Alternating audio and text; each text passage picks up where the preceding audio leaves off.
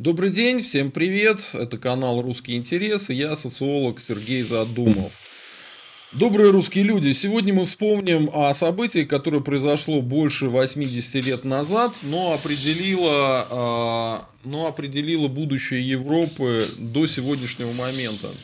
Более 80 лет назад случился так называемый Мюнхенский договор – или Мюнхенский сговор, как его иногда называют. В чем его суть, э, какие его последствия, мы сегодня поговорим.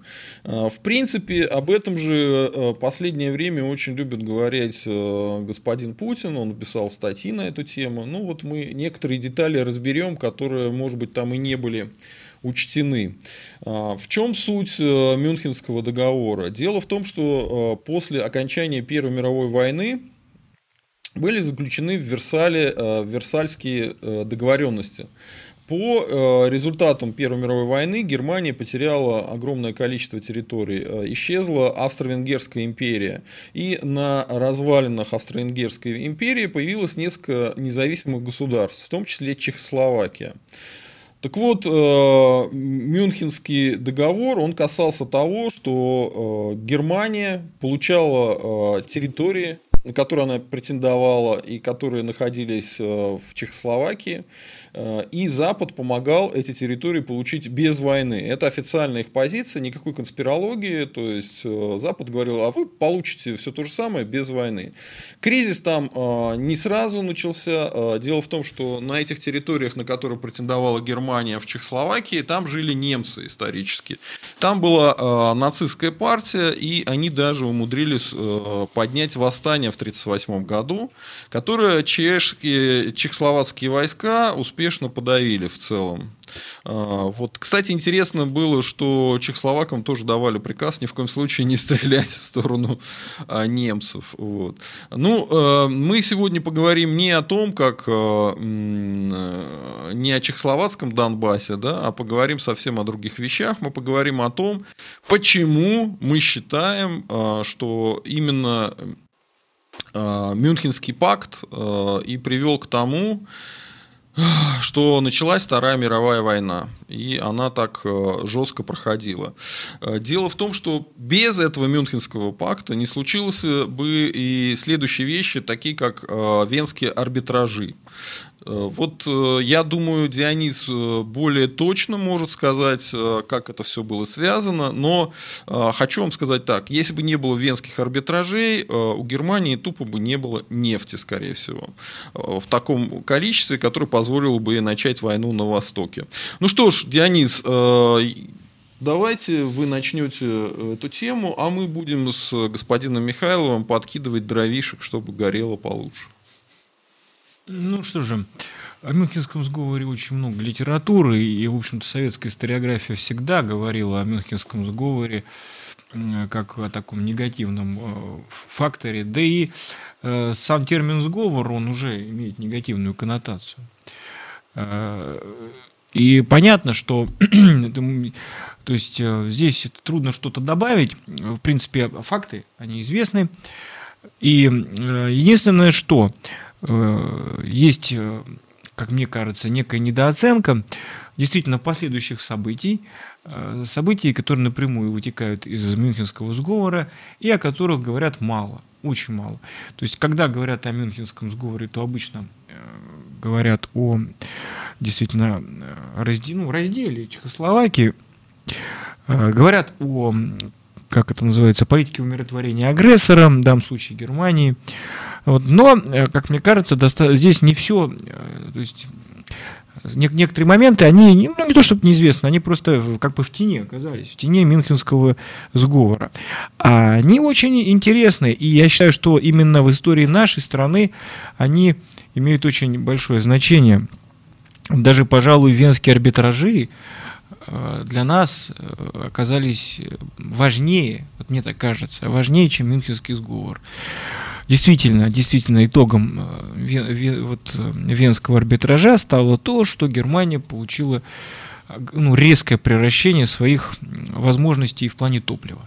Мы знаем, и об этом ну, можно даже не повторяться, это и так все, ну, в общем, все знают, что действительно германский блицкрик, он основан на идее войны моторов, а какие же моторы без топлива? Соответственно, то, что они получали путем э, различных закупок через третьи страны, и то, что они делали э, ну, из синтетического топлива, этого совершенно недостаточно. Эм, э, и важным подспорьем, очень значительную долю топливного ресурса Германии составляли поставки из Румынии. Тут возникает вопрос, а каким это образом Румыния стала союзником Германии? Вот после того, как Румыния стала союзником Германии, действительно Гитлер фактически получил огромные запасы, ну, во-первых, запасы, румынские стратегические запасы нефти, которые были, э, значит, ну, соответственно, месторождение, получил э, союзника, получил плацдарм до наступления, э, то есть получил довольно много. И надо учесть, что Сама румынская армия тоже использовала э, эти же топливные ресурсы, поэтому здесь такое превращение было существенно. И мы знаем, что даже несмотря на это превращение, все равно Германии не хватало топлива. Мы это знаем, что испытывали дефицит всю войну.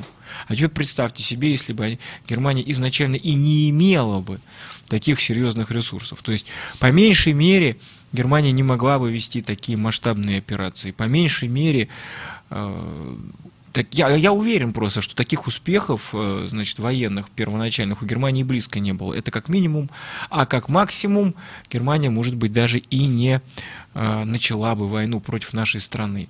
Поэтому здесь нужно, для нас, мне кажется, очень важно отследить момент, каким образом Германия получила этот доступ. Ведь совершенно ни, одно, ни, ниоткуда не следовало, что Румыния должна быть союзником Германии. Ведь ниоткуда не следует. Известно, что э, Румыния до э, войны, под вот монархическая страна, руководил там, монархом был человек по имени Кароль, вот, он был король, а имя его было Король. Вот. Э, он отнюдь не был прогермански настроенным политиком. Э, более того, то есть на все попытки Гитлера как-то притянуть Румынию к э, к Германии, он даже Гитлер ему пообещал участие, то есть предложил участие там, в территориальных разделах, значит, монарх румынский отказался от такого предложения э, и, в общем, держался, в общем-то, отстраненно. Уж, несмотря на всякие давления, все равно там максимум, что удавалось там в Германии, это же какие-то закупки делать э, в Румынии нефти. Но закупки это одно, а союзнические отношения с, с немцами на территории Румынии, я имею в виду с германскими солдатами, офицерами, э, с передачей стратегического заряда, э, заряда э, запаса, это просто не сравнится. Это разные вещи. Вот. Ну вот каким же, э, как же это все связано-то э, с Мюнхенским сговором? А вот смотрите, вот вообще, конечно, все понимают, э, что дело-то очень некрасивое. То, что западные э, представители западных государств, вот Англии и Франции, то есть подписывали договора с Гитлером, значит, э, отдали на разделение Чехословакию, то они признают, что это ничего красивого в этом нет и ничего хорошего, и только одно плохое. Но пытаются это изобразить как, знаете, вот наивность, некомпетентность, ну, прикинуться, что называется. Я считаю, что прикинуться такими вот, ну, аж людьми, которых, которых обвел вокруг пальца Гитлер. Лукашенко? Ну, э, значит, вообще я всегда считаю, что э, исходить из презумпции наивности, это и есть наивность. Вот, вот на мой взгляд, вот как максимум это надо взять в политике, в мировой, когда речь идет о дипломатических э, переговорах, о дипломатах потомственных, дипломатов великих империй, дипломатов с высочайшим уровнем квалификации, вдруг исходить э, для, ну, для описания, для объяснения их поступков из презумпции наивности или презумпции глупости, презумпции некомпетентности, но это как раз и есть ошибка. То есть, конечно, они должны были все это понимать, и все они, конечно, понимали. И, э, ну, самый... Ну, даже, Дионис, я поддержу. Вот э, такой небезызвестный политический деятель, как Черчилль, после Мюнхенского договора У меня есть цитата, открыто раз... об этом сказал. И вот Дионис... Да, ну, значит, а, кстати, ну, да, да, допустим, об этом в парламенте. То есть, да, это, кстати, вот, то, эти вот последствия, которые, ну, кто-то скажет, ну, а вот задним числом-то все, как говорится, гораздо, все умны, да, вот задним числом, а кто же знал? Ну, во-первых, ничего тут особенного нет в понимании того, к чему это приведет. Это и так понятно. А во-вторых, э, пожалуйста, э, я приведу цитату Черчилля, который дал прогноз событий, на, к чему придет Мюнхенский сговор. Это было тогда сказано, когда, это, когда договор был подписан. Вот, пожалуйста, что он сказал. Расчленение Чехословакии под нажимом Англии и Франции равносильно полной капитуляции западных демократий перед нацистской угрозой применения силы. Такой крах не принесет мира или безопасности ни Англии, ни Франции. Наоборот, он поставил эти две страны в положение, которое будет становиться все слабее и опаснее. Одна лишь нейтрализация Чехословакии означает высвобождение 25 германских дивизий, которые будут угрожать Западному фронту. Кроме того, она откроет торжествующим нацистам путь к Черному морю. Обращаю ваше внимание на этот момент откроет торжествующим нацистам путь к Черному морю. Я бы еще добавил, у него есть, э, ну, если вы закончили только. Нет. А, Речь идет об угрозе не только Чехословакии, но и свободе и демократии всех стран. Мнение, будто можно обеспечить безопасность, бросив малое государство на съедение волкам – роковое заблуждение. Военный потенциал Германии будет возрастать в течение короткого времени гораздо быстрее, чем Франция и Англия смогут завершить мероприятия, необходимые для их обороны. Ну, здесь удивительно просто, э, до какой степени точно.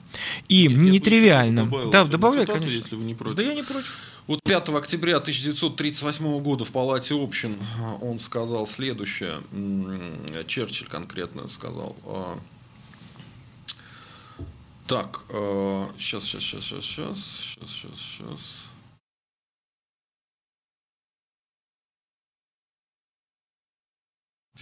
Вот. А, Давайте смотреть правде в глаза. Сейчас уже не подлежит сомнению тот факт, что в ближайшем будущем все страны Центральной и Восточной Европы постараются заключить максимально выгодный для них союз с торжествующей нацистской державой. Система союзных соглашений со странами Центральной Европы, на которую Франция полагалась как на средство обеспечения собственной безопасности, фактически уничтожена. Я не вижу никаких предпосылок для ее восстановления.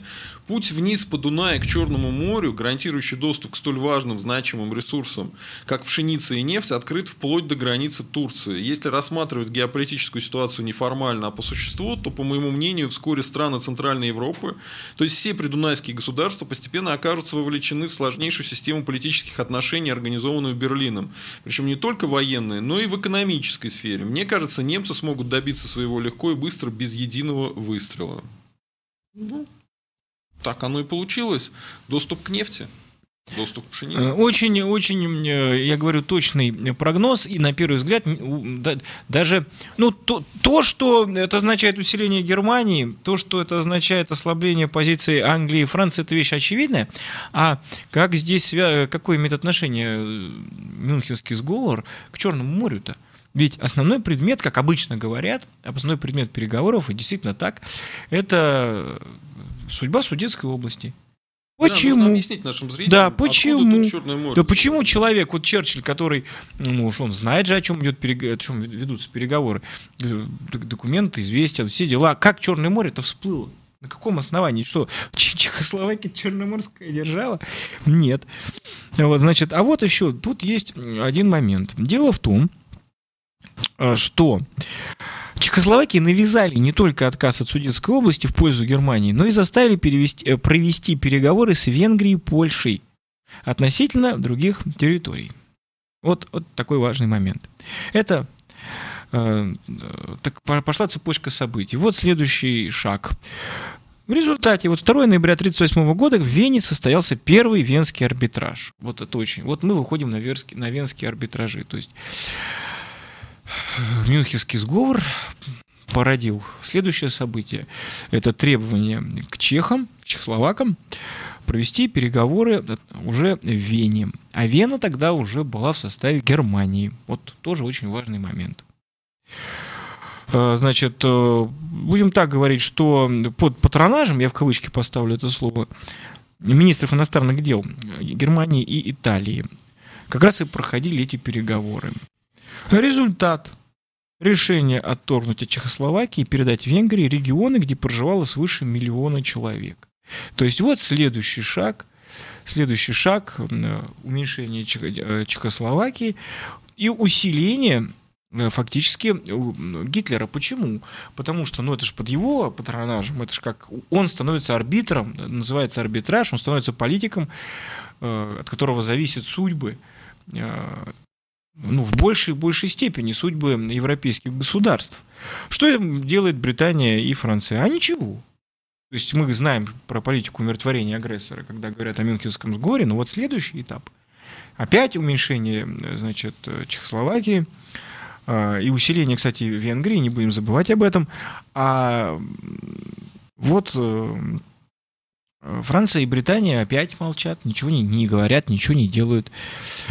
Значит, э, мы идем дальше. Получив территории Чехословакии, вот фактически руководитель Венгрии Хорти тоже не, достиг, не остановился на достигнутом. Вот как и Гитлер.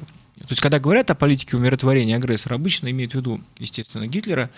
Это все понятно, известно. А про Хорти как-то в меньшей степени говорят. Однако он получил от Чехословакии территории. Следующий шаг потребовал территории уже от Румынии. Вот мы постепенно выходим на Черноморский регион. Значит, э, и вот он, он просто пригрожи, пригрозил применить силу в отношении Румынии, если она не уступит Трансильванию. И 30 августа 1940 года состоялся второй венский арбитраж, где опять арбитрами э, выступили Риббентроп и Чиана. Опять э, очередное, значит, как бы вот очередной шаг в сторону усиления германских союзников и самой Германии. Эм, я имею в виду не германских союзников, германского, ну, скажем так, государство близкое к Германии, это я имею в виду Венгрия. Румыния потеряла территорию с населением 2,5 миллиона человек. Э, значит, э, и значит, мы тут опять выходим на то, что это еще формально не означало, э, еще формально не означало, что Германия это получает нефть. Но это означало, что позиции монарха, о котором я говорил раньше, румынского монарха, который выступал против сближения с Германией, оказались подорваны в самой Румынии. То есть, э, ну, огромные потери. Это э, ну, два с половиной миллиона человек для маленькой страны, в общем-то, для Румынии. Это, это, очень, это территория огромная и население очень большое, потери огромные. То есть Э, авторитет монархической власти этого, этого конкретного монарха обрушился. И вот этим воспользовался Антонеску. Э, вот он тогда был главой правительства, вот он и заставил вот, э, монарха Румынии отречься от престола. Сам стал вождем а, значит, формально э, правителем был сын короля, то есть король Михай, следующий король, но он реальной власти не имел. Реальная власть была у диктатора Антонеску. А вот Антонеску как раз был ориентирован на Германию. Тут очень, ну как сказать, по крайней мере, э, тактически на Германию, стратегически... Там же еще была Железная гвардия. Была, это о ней мы тоже поговорим. Стратегически можно э, задаваться некоторыми вопросами, а не был ли Антонеску на самом деле человеком Англии? Ну, стратегическим, то есть тактически. Человек, ориентированный на Германию, стратегически на Англию, но это трудно доказать. А вот то, что он был ориентирован на Германию, это целый ряд шагов, его э, ну, показывают это. Ну, давайте мы немножко про Антонеску поговорим. Значит, э, он вообще был из э, военных кругов, то есть он из офицерской семьи, окончил военную академию, был сотрудником генерального штаба и занимался дипломатической работой вот в начале своей карьеры. Очень интересный момент, что он занимался именно вот дипломатической работой. А в 19 году он как раз командовал батальоном при подавлении революции в Венгрии. После чего опять вернулся вот, э, к дипломатической работе и был атташе в Турции, Франции, Бельгии и, внимание, Британии – Интересно, что вот э, как раз общение с британскими кругами наложило на него такой вот отпечаток, что вот он потом продвигал идеи э, униформу вводить английского образца в Румынии. Э, и в 1937 году Антонеску стал министром обороны. То есть карьера у него идет довольно быстро, он был начальником генштаба. В это же самое время как раз поднимается то, что, о чем вы говорили, организация под названием «Железная гвардия». Это такая ультраправая группировка. Причем православная. В общем, э, занимавшаяся терроризмом. Нет, понятно. Занимавшаяся в том числе террором. Э, значит... Э, Там, по-моему, один из лидеров был вообще даже не румыном, а ну, если... ру- русином, что-то такое. Нет? Руководил этой организацией Корнелию Кадряну, по некоторым данным, Корней Иванович Зелинский. Так вот, э, значит, он, про, про дедушка он, президента Украины. Ну, почему так далеко? Это, это не, не про прадедушка. Значит, кстати, это, да, ну ладно, не буду. Э, значит, э, суть того в чем, что они как раз с Антонеску-то были знакомые. Вот. И э, на этот момент нужно обратить внимание. А поскольку организация такая, эм, ну, в общем, это экстремистская, по всем признакам, даже не в общем, а в буквальном смысле экстремистская, то с государственной властью отношения у них не сложились. И, в общем, в свое время король арестовал самого э, Кадряну и ряд его, э, значит, э, сподвижников. И вот дальше происходит интересное такое событие, ну как интересное, ну, то есть оно подозрительное, я бы так сказал. То есть Кадряну и его несколько соратников убиты при попытке к бегству из тюрьмы. Очень странно, то есть я предполагаю, что, конечно, такая расправа, она не была инициативой короля. Дело в том, что понятно, что такой опытный политик, как румынский король, понимал, э, если человек получает имидж мученика, пострадавшего за идею, то его организация, с которой он так долго борется, э, только лишь получает второе дыхание. Так оно и произошло. То есть оставшиеся это на свободе э, соратники Кадряну, естественно, воспользовались этой ситуацией для того, чтобы обвинять власть. Они же обвинили монарха, что-то он все подстроил. Э, и, значит, началась очень жесткая борьба и волна террора со стороны вот этой железной гвардии по отношению к государственной власти. То есть популярность монарха падала. То есть они вели очень такую достаточно успешную пропаганду, говоря о том, что власть никуда не годна, к тому же власть убивает патриотов, они так говорили, имея в виду своего лидера и его окружающих. А обвинили в этом монарха? Да, да, конечно. То есть обвинили, что это было подстроено монархом, потому что никто не поверил, что был некий побег, зачем ему бежать. Он сидел себе спокойно в тюрьме и вдруг решил сбежать, а потом при побеге к бегству его почему-то его не остановили, не поймали, а именно стреляли. То есть не поверили, что значит, э, это был действительно побег, а поверили, а решили, что это было подстроено для того, чтобы убить неугодного для режима э, лидера. Вот, вот как это было подано. И общественность склонялась к этой идее. Многие об этом ну, ну, слышали, видимо, склонялось, это мое предположение, потому что действительно э, популярность монархической власти, она действительно была подорвана, падала, судя по тому, что я знаю об этой ситуации. Вот. И вот э, как раз вот на таком фоне политической крайней нестабильности – обвинений как раз и происходит вот то, о чем я говорил до того, венский арбитраж, по которому Румыния отдает территорию. То есть, ну и вот Железная гвардия, то есть можно несложно в, в, реконструировать их логику. Смотрите, мы и говорили, что монархическая власть, вот, вот этот вот король, не патриот. Говорили же, вот, пожалуйста, территория отдает. Мы э, предупреждали, что с этой властью э, нам, как говорится, не построить великую Румынию, о чем они говорили.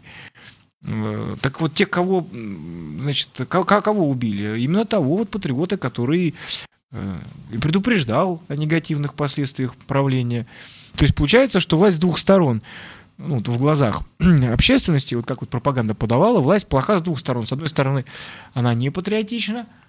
Ну, ладно бы она была просто не патриотична, так она еще и подавляет патриотов и убивает их. И устраивает бессудные казни. Естественно, что вот это уже, конечно, привел, ну, подвесило монарха очень серьезно. И он попытался сбить волну выступлений, попытался найти какие-то компромиссы. Потому, кстати, он-то и назначил премьер-министром Антонеску. Ну, вот видите, он близок к вашим кругам Железной гвардии. Ну, а, значит, Антонеску как раз воспользовался этим случаем и сверг и сверг короля. То есть интересно, что потом по закону жанра, как это часто бывает, э, он расправился с Железной гвардией. То есть Железная гвардия подняла мятеж против Антонеску, а, потому что Железная гвардия сама стремилась к власти, но Антонеску победил. И в итоге он таким образом избавился от главного конкурента ну, в политическом плане. Это вот от Железной гвардии. А э, от монарха он избавился раньше. И стал, в общем-то, Кондуктор как Кондукаторал. кондуктор. Не-не-не, кондукаторал, конду, кондуч по-молдавски, по-румынски это означает э, вести. Вот. Кондакт по-английски. Вот. Это просто вождь и больше ничего. То есть я, кстати, не очень понимаю, почему э, вот этот, э, ну, как титул, почему его просто не перевести на русский. Это просто обыкновенное слово. Потому что будет э, ненужной коннотации. Да, что вождь и учитель, да. Да, это просто вождь. Это просто вождь или ведущий. А еще даже, можно сказать, даже не то, что вождь. Можно дуч сказать. Это же тоже Ведущий. Ведущий. Ну, кондакт, кондуктор. Вот, то есть- Кондуктор, не жми на тормоза. Ну, о том и речь. То есть это человек, который ведет. Эм, Так, соответственно, значит, соответственно, вот с этого момента-то и началось такое уже окончательное сближение Румынии с э, Гитлером. э, И, насколько я понимаю, есть некие свидетельства того, что Гитлер как раз э, и об- обещал Антонеску-то пересмотреть э, итоги Венского арбитража, если Румыния под руководством Антонеску ну, как сказать, окажет большую помощь Германии уже в войне с Советским Союзом. Вот так оно и получилось. И предсказание, значит, Черчилля сбылось. То есть получается, что все это он прекрасно понимал, все так оно и получилось. Германия получила выход к Черному морю, Германия получила выход к нефти, к пшенице, действительно. Румыния это очень крупный экспортер пшеницы в те годы была. Э, И, значит, э, румынская армия довольно большая, воевала против Советского Союза. Э, Вот фактически та справка, которую я хотел сказать. Подключайтесь, уважаемые зрители, задайте вопросы, и вы... Вопрос уже тоже, есть. да. э, Сейчас можно? Да, Да, конечно, давайте. мне кажется, Евгений Эдуардович Конечно, хочет да. Потом сказать. перейдем к вопросу. Ну, несколько соображений по этой теме. Ну, Начнем с Мюнхенских соглашений. Ну, сами по себе соглашения, они ничего такого особо плохого себя не представляют, потому что они же базируются на праве нации на самоопределение. Мы говорим расчленение Чехословакии, ай-яй-яй, как плохо. А вот недавно у нас расчленили, такая была страна большая, Советский Союз называлась. Под аплодисменты, пожалуйста, всего мира, все одобрили, так сказать, никаких проблем вообще абсолютно. Всё тихо, мир, все незаконно сделано. Ну и что? Наплевать всем. Выгодно, значит, сделали. Поэтому э, то, что немцев там присоединили к немцам, это э, еще не трагедия. Трагедия там была в другом, что это было не само по себе там такое решение, вот просто э, там пошли людям навстречу немцам. Да? Это было в рамках подготовки к развязыванию новой, или там продолжению Старой мировой войны. И там очень сложная была конфигурация. И вообще это новый этап в жизни общества, мировой политики. Ну, что основными конкурентами в 30-е годы, да и в 20-е были две державы. Это Британия, старый мировой лидер, и новый мировой лидер, который рвался к мировому, как говорится, лидерству, это Соединенные Штаты. Между ними все, э, значит, основные разборки и были. Но прямого столкновения было невозможно, в том, потому что англичане и, э, на опыте Первой мировой войны, да и все умные люди поняли, что самим рубиться с одноранговой державой такого же уровня в военном, ну, в военном экономическом плане это себе дороже. Ни- Никакие победы не окупают потерь, которые несет страна. Поэтому потери Англии за 6 лет Второй мировой войны оказались ровно в два раза ниже, чем за 4 года Первой мировой войны. Значит, то есть люди сделали вывод, э, что прямую рубиться нет смысла. Да, надо русских подставить, которые э, в тюрьме э, русского народа СССР живут. Это успешно удалось Ну, сделать. с Советским Союзом там было попроще, а вот как немцев подставить, это проблема. Потому что немцы не такие дураки, во-первых, как русские оказались.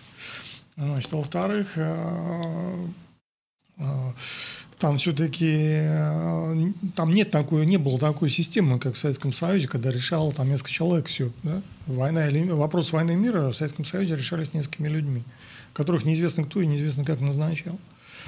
А В Германии там было общество, например, вот, э, как од- од- один из показателей существования общества, это наличие военного заговора в германской армии, а, который, в принципе, они даже уже вышли на англичан как раз перед Мюнхенским соглашением. И конкретно вот это соглашение в Мюнхене, оно сорвало этот заговор. Знаете, да, это инфа- история, что немецкие э, высшие э, офицерства, генералы, они э, планировали военный переворот, но то, что... И они связались с англичанами, их информировали о своих планах, а англичане им в ответ, значит, Чемберлен прилетел в Мюнхен, как бы, да. Значит, соответственно, на этом э, военном перевороте был поставлен как бы крест. И на длительный период э, ну, генералы как бы э, прекратили свои там свое планирование. В конце концов, они все-таки пошли, на, смогли пойти на военный переворот, но это уже было поздно, и э, там тоже э, не получилось так, как они задумывали. Ну, кстати, английская взрывчатка плохо оказалась, слабой, слабоватой. Один раз им дали английскую бомбу, э, чтобы взорвать Гитлера в самолете в 1942 году, а там не, не сработал взрыватель, да? Значит, а потом э, взорвали его в Ставке. Это Штауфенберг, полковник, э, принес портфель со взрывчаткой. Но оказался мощный взрыв и ниже расчетный. Взрывчатка тоже была английская. Мне это а стол очень дубовый и очень крепкий. Ну, Вообще, я когда читаю, смеюсь. Как, ну, про стол-то, извините, они знали до планирования взрыва, они могли все рассчитать. Мне это как-то напоминает вот эти истории с новичком, как бы, да? что вот вроде такой страшный яд, прям вот там микродоза и там полгорода трупов, да, а по факту никак никого травить не могут. так вот здесь, конечно, эти английские бомбы, взрывчатки, как-то вот они, когда надо, взрываются, когда не надо, кому-то не взрываются. Или взрываются недостаточно сильно. Хотя Гитлер, конечно, случайно достаточно уцелел, уцелел. Ну, то есть вопрос остается открытым. Значит, то ли все-таки Значит, это было спланировано, что он выживет, то ли это все-таки ошибка исполнителей, действительно, так пока сложно сказать. Ну, я к чему говорю, что в Германии не так просто, как в Советском Союзе командовать. И там, чтобы э, тех же военных убедить, э, что надо воевать, нужно иметь аргументы. Поэтому просто так они во всякие авантюры просто не будут вмешиваться. Ну, в худшем случае уйдут в отставку, а в лучшем просто совершат военный переворот. Ну и там и другой всякой элиты хватало в Германии, у которых э, была свобода маневра, и которые могли повлиять на политические решения. Поэтому немцев надо было развести. Первый раз немцев удалось развести э, в сложной, такой головоломной э, значит, истории с началом Первой мировой войны. И, конечно, там тоже, конечно, их обманули. Но там действительно было немцам сложно разобраться. Там это все, как говорится, очень такая была запутанная история.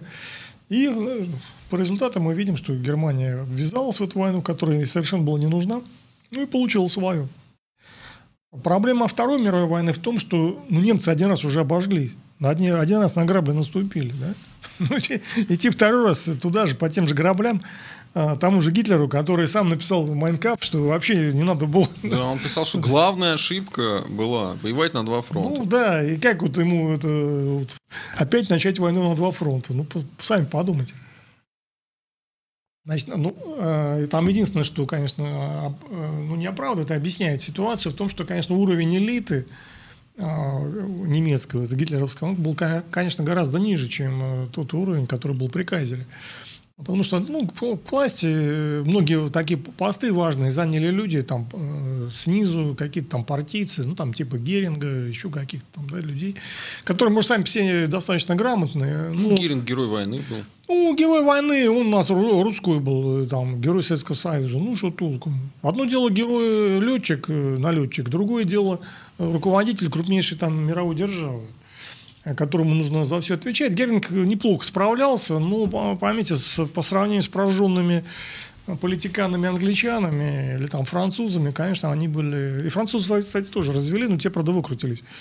Э, они были послабее, просто они недостаточно были подготовлены, недостаточно информированы, недостаточно, может быть, даже циничны э, в своих действиях. Надо понимать, что англичане, они такие крайние циники, ну, как и любые нормальные политики. И э, немцы, немцев ловили всегда на простодушие, как бы на каких-то таких прямых схемах. Э, и вот они с этой прямой схемой и навернулись. А, то есть, с одной стороны, само по себе э, Сама Чехословакия была создана как бы таким искусственным путем, путем раздела Австро-Венгрии, значит, так, навязанного союзниками после, после поражения Австро-Венгрии в войне. То есть ее же тоже расчленили, эту Австро-Венгрию, далеко не всегда в соответствии с желаниями населения. Я думаю, если бы там провели изначально референдум, хотят ли судетские немцы жить э, в Германии, в Австрии или в Чехословакии, они, естественно, они бы выбрали бы или Германию, или Австрию. Чем, зачем им это Чехословакия? И там даже в Чехословакии даже чехов-то было меньше половины. Немцев было достаточно много. И они в основном жили вот в этих судетах. То есть с точки зрения справедливости э, там трудно предъявить претензии. А, тем более там все как бы все подписано, это же не какое-то там насилие, акт насилия, да. А это вот все подписали, международное признание, вот оно, пожалуйста, там, международная общественность, лица Чемберлина, Даладе, там, Муссолини признала, подписала. Значит, хотя, конечно, это был такой шантаж, это было насилие, но, значит, завуалированное и э, узаконенное. Э, ну, здесь, конечно, самое главное, это то, что это был один из шагов, приведший мир к мировой войне, ко второй. Это вот это главное содержание этого всего акта, оно, естественно, превалирует. И, э, конечно, на Западе пытаются там все замазать, все свалить там на пакт Молотова-Риббентропа. Ну, ну, вот с пактом Молотова-Риббентропа, по-моему, это такая туфта. Посмотрите, какие были договора у Польши с Германией. У Германии были договора с Францией, с Британией. Ну, э, единственное, как бы в чем вот этот тайный договор э, протокола да, о разделе Польши. Но мы не знаем, а были ли такие протоколы с другими странами, с той же Польшей, например. Потому что с Польшей же э, тоже досталось после Мюнхенского вот этого сговора и кусок Чехословакии, по-моему, как она там, Тешинская область досталась, да? Ну, то есть, э, явно у них тоже был какой-то секретный протокол, так? Ну, там, может, и не было секретного протокола, но были, естественно, переговоры определенные. Гитлер же не просто так за них вписывался. Значит, э, он, ему нужно было заручиться поддержкой соседей Чехословакии. Ну, стать лидером Центральной Европы, да. А он э, всем, каждому соседу дал по кусочку. Значит, полякам Чешскую область, венграм Южную Словакию. Я вот подчеркиваю, что в этих-то как раз условиях, когда румынскому королю-то тоже предложил Гитлер поучаствовать в разделе. А там, у них была граница за, за Карпатино, да? Ну, тут важно тоже, тут, чтобы сейчас Я в детали не, не уходить, важно то, что Румыния отказалась. То есть это фактически вызов. Да, не, ну он предложил. Предложил. Я говорю о том, что Гитлер там был добрый, он всем что-то давал. Нет, вот я к чему это говорю. То есть вот он, вот он уровень на самом деле правителя, на самом деле. Вот четко понимал румынский король, вот что значит старая элита. Да. Что не дай бог. То есть это ничего не стоит того, что это значит повязать себя участием во всеобщем преступлении. Ну, повязать себя только не кровью, а территориями. Там немножко это разные вещи. Судет это судет, а это приложение к Мюнхенскому соглашению. А, там действительно было написано, что Чехословакия обязуется урегулировать территориальные споры с соседями Польшей и Венгрией. Ну, Румыния воздержалась от этой всей истории, да, поэтому ну, это... Тут, тут не поэтому... Нет, это важно. Нет, нет, я хочу сказать, тут не случайно хотел сказать, что это проходит в Вене. Вот, кстати, тоже вот, вот важный момент. Обычно вот Вена, а ассоциация что-то Австрия. Ну, Но да. Вена тогда уже в Германии. То есть ничего себе. То есть то есть это же получается Гитлер решает, если уж говорить вещи совсем уж по-простому, напрямую. То есть это Гитлер решает, кому что дать. Это не просто урегулирование, но урегулировали бы на территории каких-то других стран. Это понятно, я имел в виду формальную сторону. И второй формальный момент, э, ну вот что, э, я не помню, там была у них граница с этой Закарпатием, с, с Подкарпатской Русью? Ну, можно посмотреть, надо точно смотреть, чтобы я не, боюсь не ошибиться. Да. Ну, в любом случае, там не было никаких румын, потому что венгры претендовали на территорию с большинством венгерского населения, и им ее и дали далее. Поляки претендовали на территорию Чешинской области, где из 200 тысяч 80 тысяч было поляков и 120 тысяч чехов. Ну, то есть польское большое меньшинство, там процентов 40. А, поэтому а, у румын такой территории просто не было физически, насколько я помню. А, в любом случае, это, конечно, делает честь его как бы прозорливости короля. Почему его потом и убрали, что шибко умный. Да, я так, так и понимаю. Значит, так вот, идем дальше. А, то есть, э, чтобы понять, всю, почему немцы попались в эту ловушку, потому что это конкретно была ловушка. А если бы они остановились бы на Судетской области, то на этом бы дело закончилось, сейчас бы никто бы их там особо за это и не осуждал. А проблема в том, что они пошли дальше, потому что им всю, потом им скормили вот эту Чехию, Богемию, потом, э, значит, возник вопрос э, Данцига, то есть их последовательно им там скармливали. И они как бы как вот эти мыши, или там, как этих... Крысы. Э, значит, дети. Подопытные в крысы. городе Гамелин, да, который, крысолов, которых там заманил-то. Значит, немцы, они как бы, значит, пошли. И их э, завели в, ловушку. Э, Они начали войну с поляками. Чего, конечно, не надо было немцам делать. э, что- Ну, их, в принципе, можно понять. Они вон Понять-то пол можно. Европы взяли, и ни- никто им слова не сказал, только говорили, кушайте дальше, кушайте, кушайте. Не, ну немцы... А это- тут вдруг на поляках вдруг что, поменялась концепция, что ли, на Западе? Откуда это можно было предположить? После, у меня очень просто предположить. Э, Надо было бы изучить историю Первой мировой войны. Там ничего умного особо не надо. Вообще, вот надо поговорить, мне кажется, по поводу вот этих всех государств, которые были созданы Сейчас я после как раз- как войны. раз Ну, вот хотел- после вашей мысли давайте к этому Как раз и вернемся. хотел к этому прийти, что надо понять, почему немцам все-таки удалось заманить в эту ловушку, и почему они пошли на эту мировую войну, которая им совершенно была не нужна. Потому что Германия и так прекрасно развивалась без всякой мировой войны. И она бы хорошо бы развивалась, потому что экономика в Германии, да, там при авторитарном режиме, но она была неплохо налажена. Проблема такого авторитарного режима, как и в Советском Союзе, это проблема элиты. То есть качество элиты падает, когда вот э, такие режимы, когда там все, значит, лидер, лидерская какая-то там власть, а, там вождистская, и качество управления потихоньку падает. Демократия имеет э, при всех там недостатках большой плюс, если это реально демократия, есть реальная элита в стране, потому что если в стране нет вообще элиты, то демократия не поможет. Если в стране нет образованных людей грамотных, ну, там есть демократия, нет демократии, это технический вопрос. Но если в стране есть элита, а в Германии она все-таки была, то вопрос ее доступа к власти – это серьезный вопрос.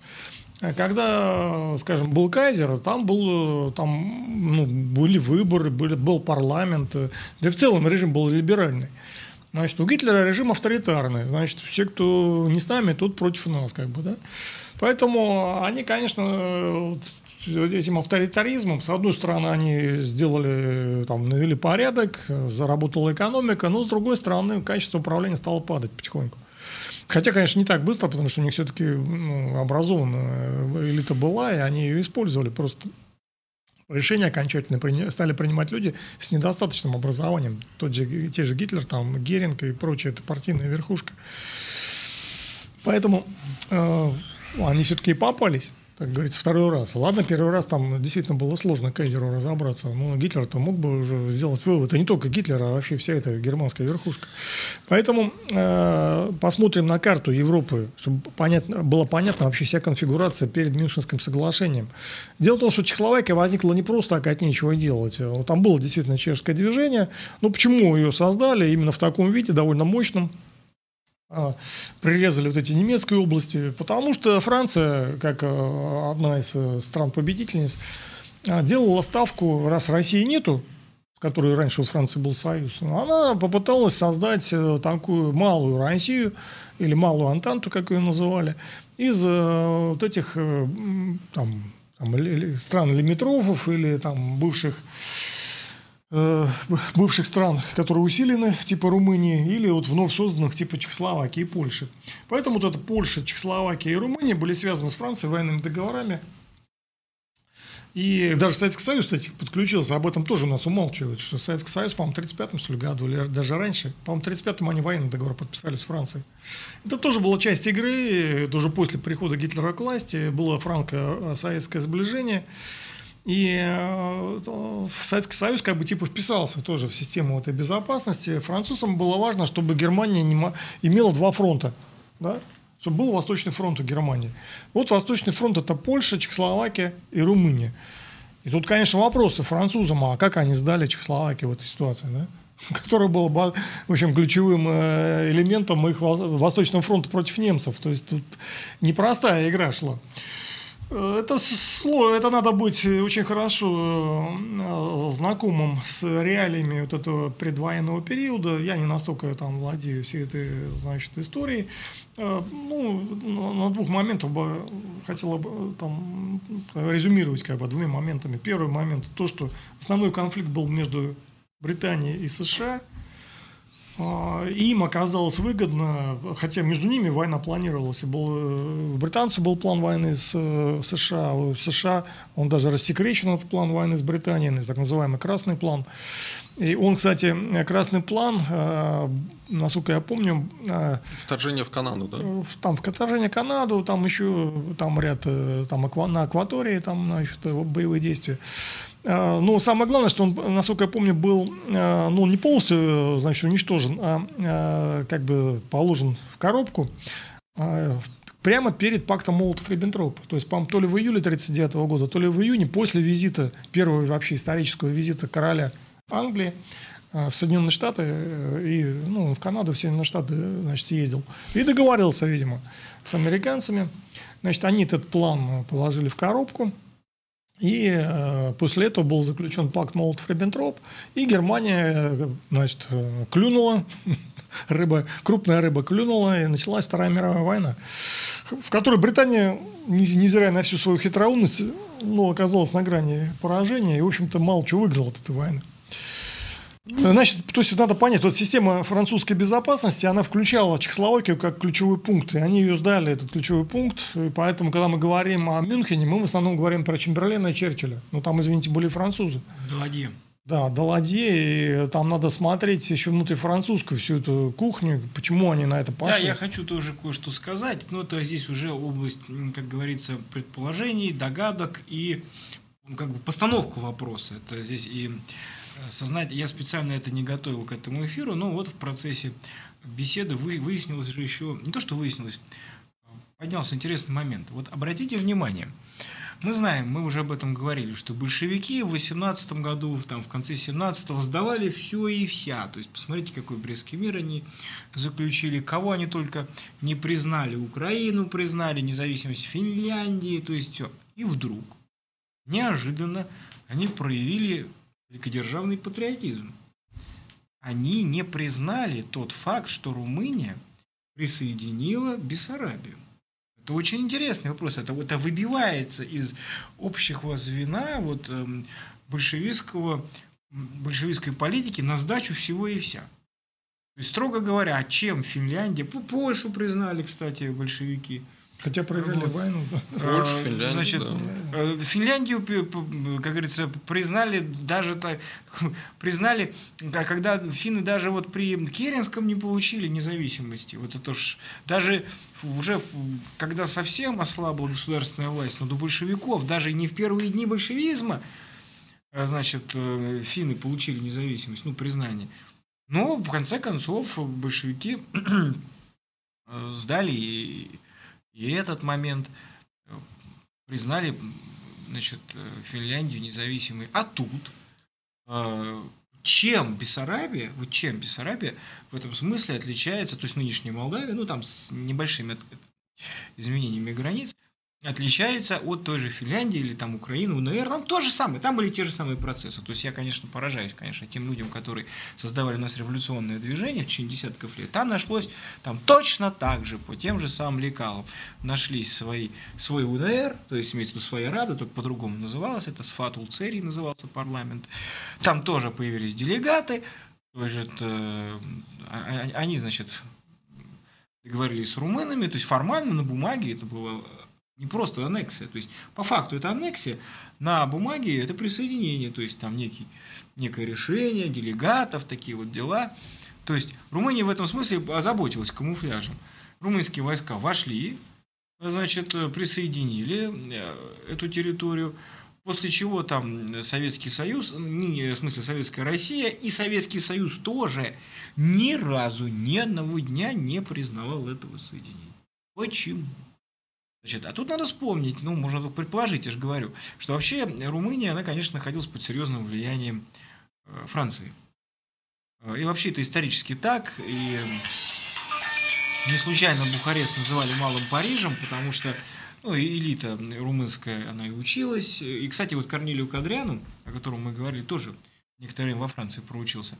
Я так понимаю, что тем самым Румынии создавали некую угрозу, то есть эм, территорию-то вы можете взять, то есть западные государства разрешили взять, признали, ну, в какой-то степени, то есть де-факто, по крайней мере.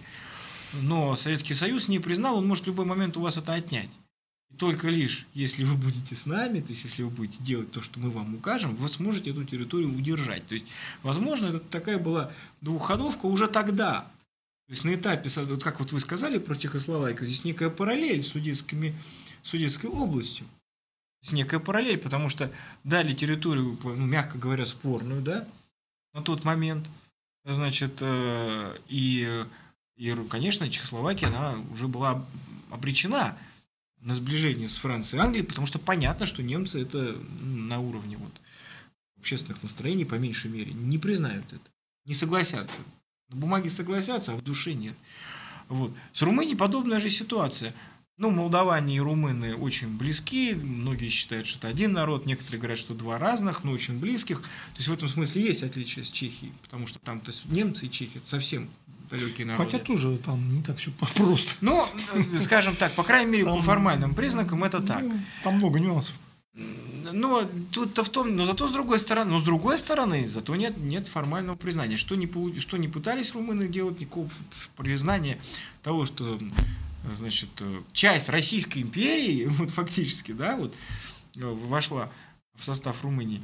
Большевики, раздававшие все и вся от, от Российской империи, вот в этом вопросе уперлись. Не дадим вот... Потому что они молдавские националисты? Не дадим, нет, а, так наоборот, если они молдавские националисты, тогда два ну, Они хотели к Молдавии и Румынии присоединиться. Два варианта, либо Молдавия, Молдавия становится независимым государством, либо э, ну, Молдавия с Румынией, получается, э, вместе. Но ну, здесь... там создали какую-то молдавскую автономию. Кстати, классный вопрос, его имеет смысл в отдельной так, а статье а теперь, нет, а да. теперь нет, э, а теперь что мы получаем? А теперь мы получаем интересный момент. А Советский-то Союз примерно в это же самое время период, вот, о котором я говорил, значит, э, вернул Бессарабию. То есть это тоже важный момент. То есть мы начали говорить о венских арбитражах и о короле, а в итоге оказалось, ну, по цепочке мы вышли на события, которые... Ну, я же сразу сказал, что это имеет отношение к нашей стране. Вот. Мы получили еще одну тему, которая тоже имеет прямое отношение к нашей стране. Вот. И вот, то есть вот такой вот момент.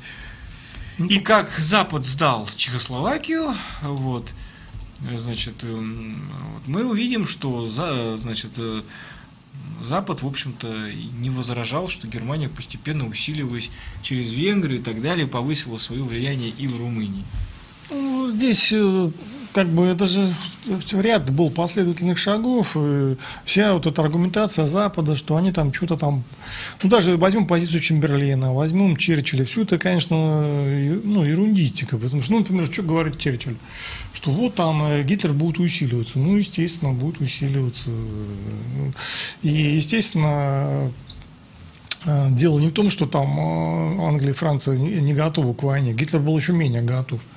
Да, то есть логика должна быть другая, что у нас сегодня... Это общий, общий тон во всех немецких воспоминаниях генералов и политиков, что во времена... Э, во, почему был вот этот заговор, про который вы говорили? Потому что генералы знали, они не готовы. чешская армия может для них являться большой проблемой. Плюс у них, по-моему, даже горючего не было, да? Ну, а там вообще Германия была слабая, там речь не, не только в чешской армии, а там речь во Франции, речь в Англии, что Англия, Франция, Чехословакия, Польша, если бы тогда выступили, то вот Германия мокрого места не осталось. Они были не готовы к войне. И если мы возьмем 1938 год, например, 1939, то, извините, за этот год, да, там англичане, французы стали готовиться, но немцы гораздо более, больше приобрели. Как у нас тоже там эти наши сталинисты нам рассказывают сказки, что почему там Сталин пошел на пакт. А чтобы лучше подготовиться к войне? Ну, отлично. Давайте посмотрим результаты. Значит, мощь Германии э, там в августе 1939 года и, и Советского Союза да, в августе 1939 года и мощь э, Германии и Советского Союза в июне 41-го. Извините, немцы гораздо более удачно провели эти полтора года. Да? Как в анекдоте, это, как лось стоит, это подстрельный, пьет, э, что что-то я все пью, пью, а мне все хуже и хуже. Если бы он так еще дольше готовился бы Сталин к войне, может быть, немцы бы вообще до Урала бы дошли бы сразу же. Ну, там много нюансов. Э, а, дело в том, что Сталин подставил там Красную Армию, если уж так разбираться. А потому что э, иначе трудно объяснить, какого черта они выдвинули столько войск к границе, но при этом э, эти войска не заняли, не заняли оборонительные, так сказать, сооружения и фактически были разбиты по частям. Это, опять-таки, тоже тема, как вот спровоцировать Германию на войну с Советским Союзом. Понятно, что идеи Мюнхенского соглашения на который, я думаю, купили французов, это вот все-таки повернуть агрессию Германии на восток, чтобы Германия там завязла в этих бескрайних просторах, а французы и англичане сидели бы за линией жену там и радовались бы, да. Значит, ну, французы значит, э, тоже оказались здесь не на высоте, ну, мне так кажется. Кончилось тем, что англичане их тоже кинули. Не, ну, Значит, ну, иначе не, не Трудно найти да, народ в мире, который бы Да, не кинули иначе непонятно, иначе непонятно, да, совершенно непонятно.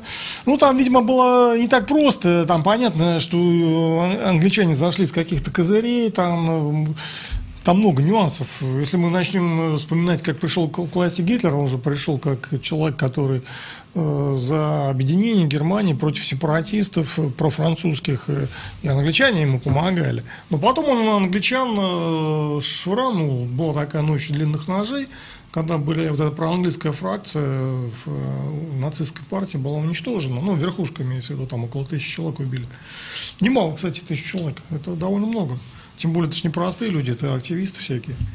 А, Поэтому Гитлер здесь довольно жестко так поступил, он оказался э, таким патриотом. Почему всегда сложно иметь э, дело с патриотами, потому что в какой-то момент они могут, э, чувство любви к родине у них может возобладать над обязательствами.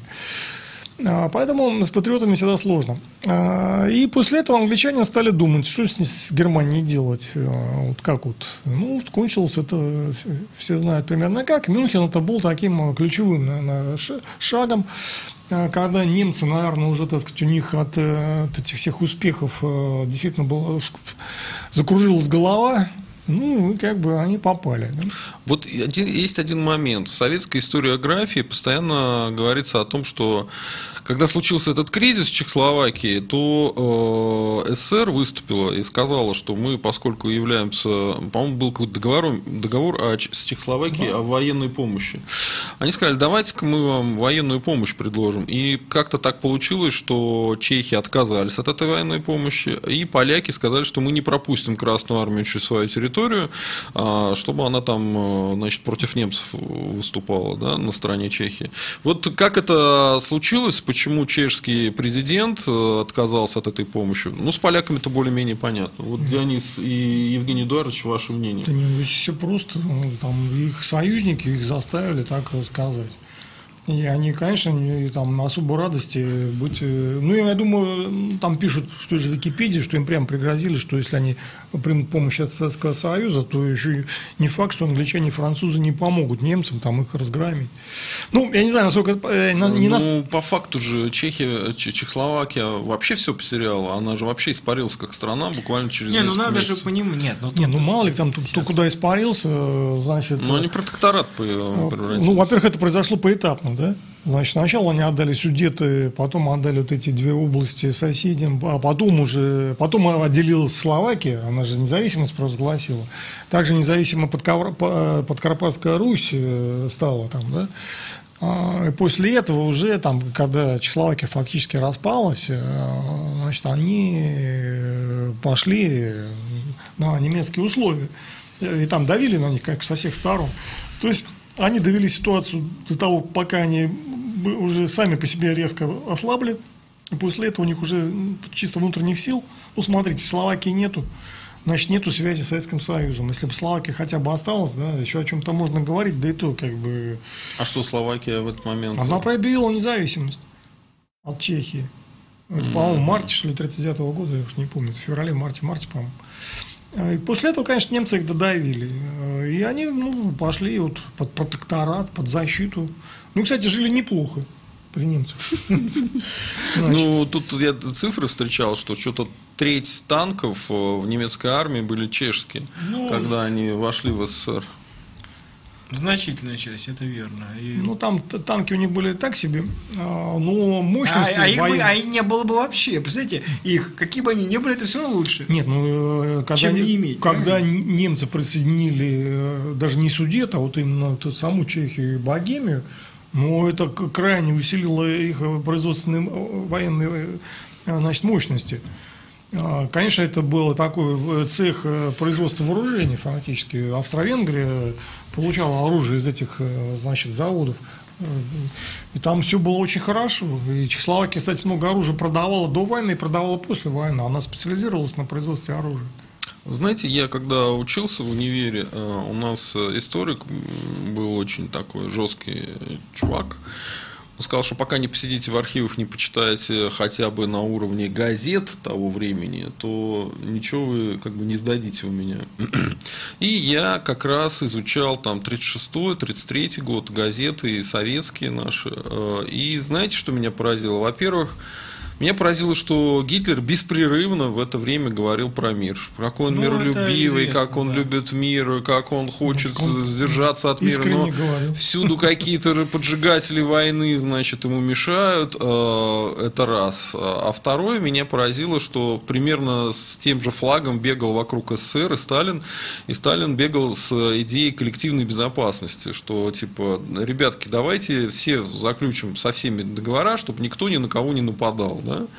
Э, и тогда можно было бы решить типа, этот кризис, э, вот, э, начиная с Рейнского кризиса, когда в демилитаризованную зону немецкую, да, по Версальскому договору, немцы начали заходить, вот был вокруг этого кризис, не могли его решить, и вот СССР бегал, говорил, давайте коллективную безопасность, давайте коллективную безопасность. И, ну, и Франция, и Англия все время говорили, нет, мы не будем это делать. То есть, э, если посмотреть, покопаться, то мы выясним, что там ну, минимум с 1936 года э, господа из Британии и из Франции, они подталкивали Гитлера, в принципе, ну, к этой истории. Они пытались не, э, сделать, не сделать такую систему, при которой будет мир вечный в Европе. Они, наоборот, пытались э, столкнуть вот, СССР, Германию.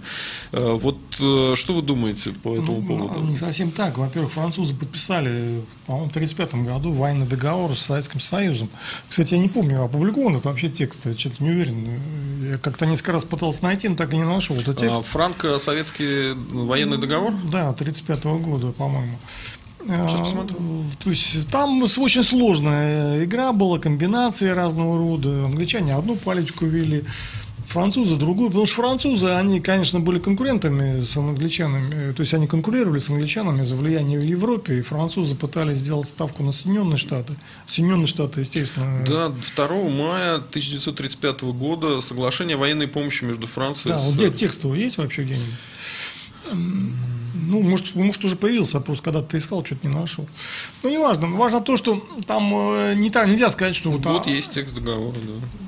Там есть э, не только текст договора, там есть, по-моему, э, секретное приложение. Вот он. Ну, почему-то на, на, на французском. Там надо, в общем, смотреть. Там, а, вот на русском, русская часть. Там должно быть секретное приложение. Ну, по крайней мере, говорят, что оно есть. Но не важно. Важно, что э, нельзя сказать, что они вот были против там, коллективной безопасности. Даже в 1939 году они же вели переговоры с Советским Союзом прямо перед войной. И там по одной, по второй причине эти переговоры не увенчались успехом. Ну, за, ну, подоплека очень простая. Значит, англичане и французы хотели толкнуть Германию на восток, это, по-моему, очевидно. И конфликт основной был между англичанами и э, американцами. И американцы изначально участвовали во всей этой истории. У них была своя линия, они, конечно, в целом, в целом очень удачно все сделали. И в результате всей этой заварухи, которую тогда в Европе устроили англичане, потеряли мировое лидерство. Мировыми лидерами стали Соединенные Штаты, которые до сегодняшнего дня его и сохраняют. А вы что скажете про коллективную безопасность, Дионис? Ну, вы знаете, я хочу так сказать, что в принципе, ну, я это много раз говорил.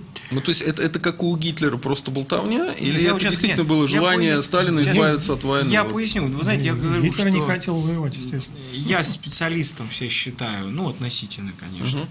Все-таки э, по другой эпохе. Вот, поэтому, а мы уже неоднократно сталкивались э, с такой ситуацией, когда ну, если не изучать ее досконально, если не изучать mm. всякие скрытые подводные камни, то совершенно вроде бы очевидные, само, самые очевидные вещи – то есть как, да, даже нельзя говорить, потому что выясняется, когда начинаешь разбираться, что это полная ерунда. Да. То есть мы это видим в Первой мировой войне, но Вторая мировая война, я считаю, она не, не отличается принципиально в этом смысле. Там своей игры многоуровневой, многоступенчатой достаточно, и своей лжи многоуровневой и многоступенчатой достаточно. Мы, может быть, когда-нибудь, может быть, когда-нибудь мы к этому подвинемся в наших эфирах. У нас мы долгое время говорили до революционной России, немножко поговорили о России периода временного правительства, может быть, дальше пойдем и постепенно да, и дойдем. Но вы видите, какие неожиданные... Подводные камни. Да, подводные камни, потому что то же самое, в венских арбитражах, много ли о них говорят? Вот тоже просто сам факт, просто сам факт. Да вообще про них никто Вот о том и речь. Вот есть дипломатическое крупное событие, очень крупное, как раз имеющее непосредственно ну, прямое, в общем, отношение к Второй мировой войне. Если о Мюнхенском сговоре, казалось бы, их, их всего-то 4-5, грубо говоря. Угу. Они должны быть раз, два, три, четыре, пять, по каждому подробное раз, ну, разъяснение. Про Мюнхенский сговор есть, не спорю. Про договор э, Молотова-Риббентропа есть, не спорю. Да там в основном, э, как бы, почему началась Вторая мировая война? Договор Молотова-Риббентропа. Нет, ну, так это, нет, так я говорю о том, что, ну, нет, про Мюнхенский Ребята, сговор более а чем достаточно. Же, Мюнхен... Ну, достаточно, скажем сговор? так, довольно много сказано. Мюнхенский сговор, на самом деле, у меня меня еще в школьном учебнике это было, в советские времена это об этом писали времена, постоянно. Да, сейчас, сейчас, сейчас да. переводят там. Да, безусловно, конечно, сейчас они еще акценты На начинают Западе, смещать, да. естественно. А они всегда смягчали, это смещали. Да, значит. Да, ну сейчас э, как бы. А сейчас у них появилось больше возможностей, да, это понятно. Сейчас э, все-таки раньше в Советском Союзе они же не будут сами на себе там значит, брать вину за все, да, они как-то все-таки, значит... Не, ну, в Советском Союзе понятно. Да, да. но, а сейчас в России есть большая группа людей, которые принципе, перешли на прозападные такие позиции.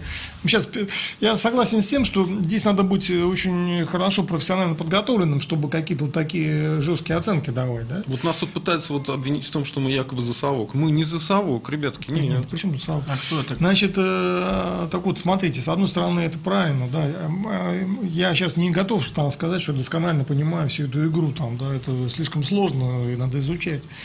А, специально. А, но а, какие-то такие очевидные вещи, которые не вписываются в ту пропаганду, которая у нас сейчас э, значит, проводится, как и просоветская есть пропаганда у нас, да, официоз нынешний, так и анти, это говорится, советская, то, что, ну, прозападная, да, прозападная. Э, это две, две такие, две мифологии. Что одна мифология, что другая мифология.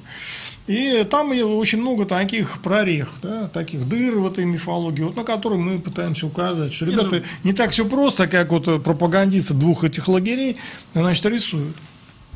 Ну, по меньшей мере, по меньшей мере, э, сам факт, что ну, ну, ну, как бы первый такой аналитический признак, когда о каком-то важном, достаточно большом событии ну, почти не говорят, это уже как-то подозрительно, на мой ну, взгляд. Ну, почему? Конечно. А, я хочу вот еще какую тему обсудить сегодня, поскольку э, это все темы близкие. Вот смотрите, а, После Первой мировой войны было, а, появилось очень много новых государств а, на карте Европы. Да? После развала Австро- а, Австро-Венгерской империи. И это очень, вся ситуация похожа на то, что появилось после 91 года. Да? После развала СССР и развала конкретно Югославии. И э, вот эти все новые государства, они э, они, у них ноль исторической памяти, у них э, э, не очень четкое понимание, кем они являются в этом мире. Им кажется, что вот они появились, и, соответственно, все западные большие страны гарантируют их существование. Ну, давайте посмотрим на э, вот межвоенном периоде. А гарантируют ли на самом деле западные страны, крупные, и не только там западные, но и такие вот э, колонии типа СССР, э, гарантируют ли они этим странам существование, безопасность какую-то они им дают? На истории Чехословакии мы видим, что нет, они, они ничего ничего им не гарантирует, а более того, они их скармливают в первую очередь. Э, то есть Чехословакия вообще испарилась, да. А, история с Польшей, посмотрите, ну вот э, Гитлер напал на Польшу, после этого случилась вся война, хотя она сначала была странная, потом она началась уже серьезная. Но посмотрите ситуацию с точки зрения, допустим, Германии, да. После Версальского этого договора часть Германии от них отрезали, Данцик, э, значит, независимый город, польский коридор, коридор. Но это э, даже не ситуация с Калининградом. Калининград мы получили в результате там, военных завоеваний. А вот, допустим, если бы в общем, Тверь оказалась бы отделена куском Польши от Москвы, да? Или там Смоленск, например. Ну вот, э, и что вы тут будете делать, когда у вас там национальное возрождение, у, у, у, у Гитлера никаких других возможностей нету, кроме как э, вот эту тему дальше двигать, воссоединения немцев и немецких земель. Ну, то есть, это был такой заряд пороховой, который бы рано или поздно взорвался. И кто его сделал, кто этот подарочек полякам дал? Запад, Запад, Запад. Здесь все очень просто. Первый момент. Конечно, если бы Гитлер знал, что это закончится вот такой мировой войной на два фронта, он не стал бы нападать на Польшу, по-моему, очевидно. Его поймали в ловушку. Другое дело, что мог бы и додуматься, потому что в 2014 году было примерно то же самое. Второй момент с поляками. Конечно, поляков обнадежили. Но они не стали бы так упираться по Данцигу, терять страну с неизвестными там последствиями, потому что никто не, не мог гарантировать, что полякам потом нарежут столько территорий. Да? А, значит, за счет Германии, кстати, потому что восточные территории-то они потеряли. А, поляки не стали бы так упираться, учитывая мощь Германии, если бы заранее знали, что англичане и французы их швыранут с, с Западным фронтом. Потому что на что рассчитывали поляки? Они же не идиоты полные, там э, с Германией воевать. Они рассчитывали, что они сейчас начнут воевать. А французы там с помощью англичан начнут э, с запада, там войск не было немецких фактически, начнут наступление, и все, немцам крышка как бы, да. А французы не стали наступать, и англичане не стали наступать. И кинули фактически поляков реально. То есть они объявили войну, но воевать не стали. И немцы спокойненько расколошматили. И об этом, кстати, в советской историографии много говорят. Да, не, ну это правда, извините. Это правда. Это правда. Это вот такой Кидалово. Я не знаю, поляки знают об этом или нет. Помнят ли, да, сейчас? Должны Значит, знать? По идее, должны знать, но я не уверен, что они это помнят. Значит, ну это было реально Кидалово, и поляки, конечно, тогда все это оценили, но они были подневольные люди. Там. Я, я психологически не могу понять. Поляки всегда считали э, ну, немцев э, врагами и СССР врагами, да?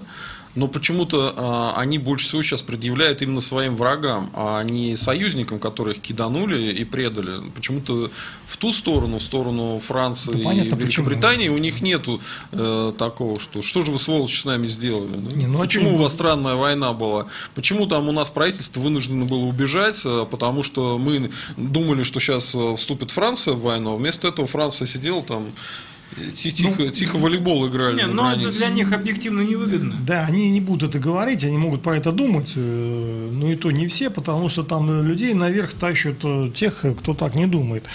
Например, э, там почему Сикорского взорвали, как бы, потому что он ну, слишком много значит, думал, не того, чего хотели англичане, да? слишком много высказывался. Ну, с ним стало сложно англичанам работать, и человек погиб там, да, как обычно это у поляков бывает, на самолете взорвался. Поэтому э, там, ну, они как бы не могут э, себя полностью независимо вести. Ну, то, что они про себя там думают, это одно. То, что они говорят, это совершенно другое. Часто бывает. И еще раз вот этот момент. Э, смотрите, когда усиливаются противоречия между крупными центрами силы и власти в Европе, между там, Францией, Германией, Британией, там, РФ, СССР, неважно, что тут будет на этом месте, то вот эти все страны, которые э, думают, что вот они вечно независимыми будут, они их скармливают в первую очередь, ими жертвуют, и, и их разменивают. Они всегда э, в дипломатической игре, как бы их, это карты, которые первые сбрасываются, понимаете? Поэтому ребятки, вот которые там сидят э, на, Украине, в Беларуси, э, вы думаете, что ваша независимость что-то стоит? Она ни черта вообще не стоит, понимаете? Ну, не совсем Ей будут торговать все Россия, ваша независимость? Значит, торговать будут, но это не значит, что ничего не стоит. Они, э, так сказать, создали эту Украину, и она, естественно, является активом. Там народ пишет, что французы не кидали. Как же не кидали? Извините, кидали. А зачем тогда поляки вообще такую жесткую линию заняли по отношению к немцам? Они должны были сделать этот коридор, отдать Данцинг и спокойно жить. Зачем им было ввязываться в войну с Германией? Извините. Нет, ну просто можете посмотреть понятие «странная война», известное да. понятие, там все, все ясно. Насчет линии Зигфрида, не было там никакой линии Зигфрида, ну, были укрепления, естественно, но там не было войск войск. Войска все были на востоке. Посмотрите дислокацию немецких войск, э, значит, э, на начало войны с Польшей.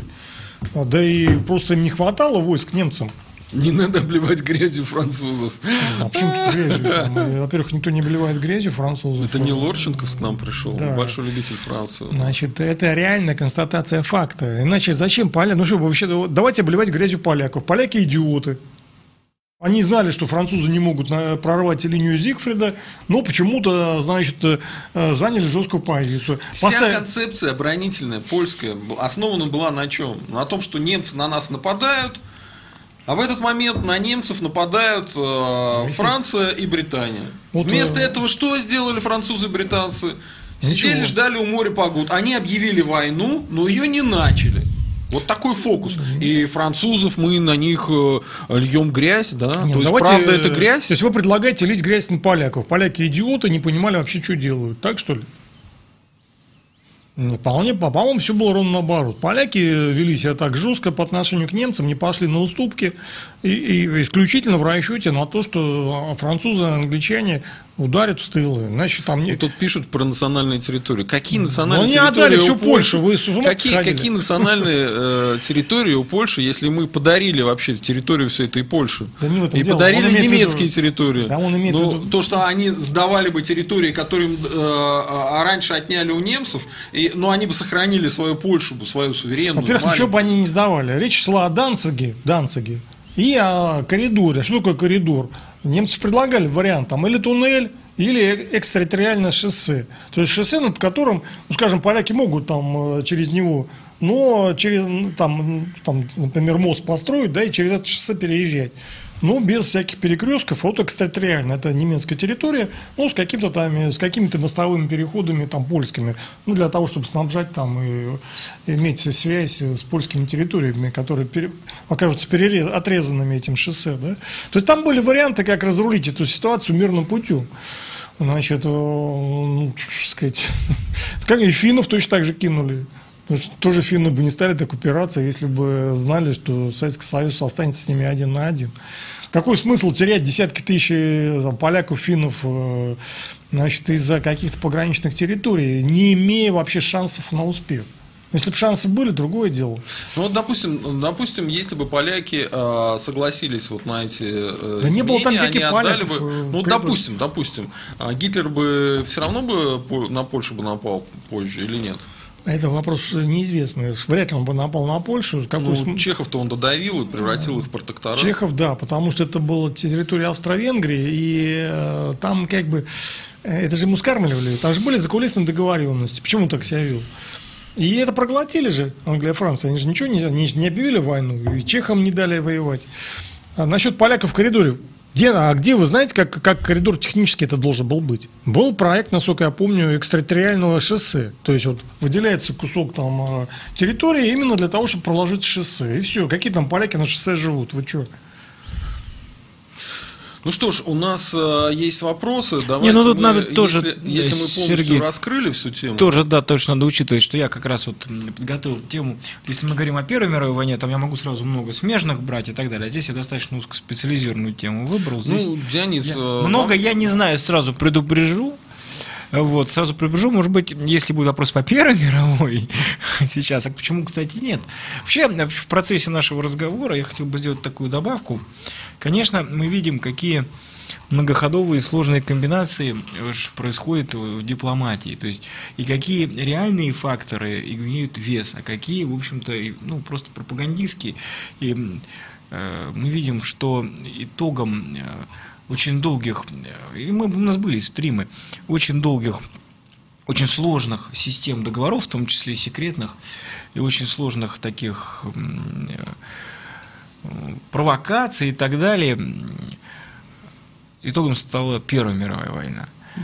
А Вторая мировая война – это фактически второй акт Первой мировой, ну, де-факто. Это видно по тому, как вновь, очень скоро после Первой мировой войны, европейские государства, западноевропейские, очень скоро после Первой мировой войны вернулись, опять же, к такому же стилю поведения. То есть вот это Фош э, был немецкий генерал, про которого... Фош это французский. французский. Нет, э, немецкий генерал на Ф.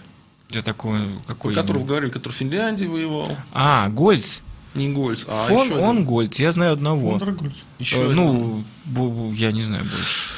Ой, я забыл фамилию. Один из немецких генералов, когда услышал о Версальском этом мире, он сказал, что это не мир, а перемирие на 20 лет. Не, ну об этом многие говорили. Ну, об этом говорил понятно. Чернин.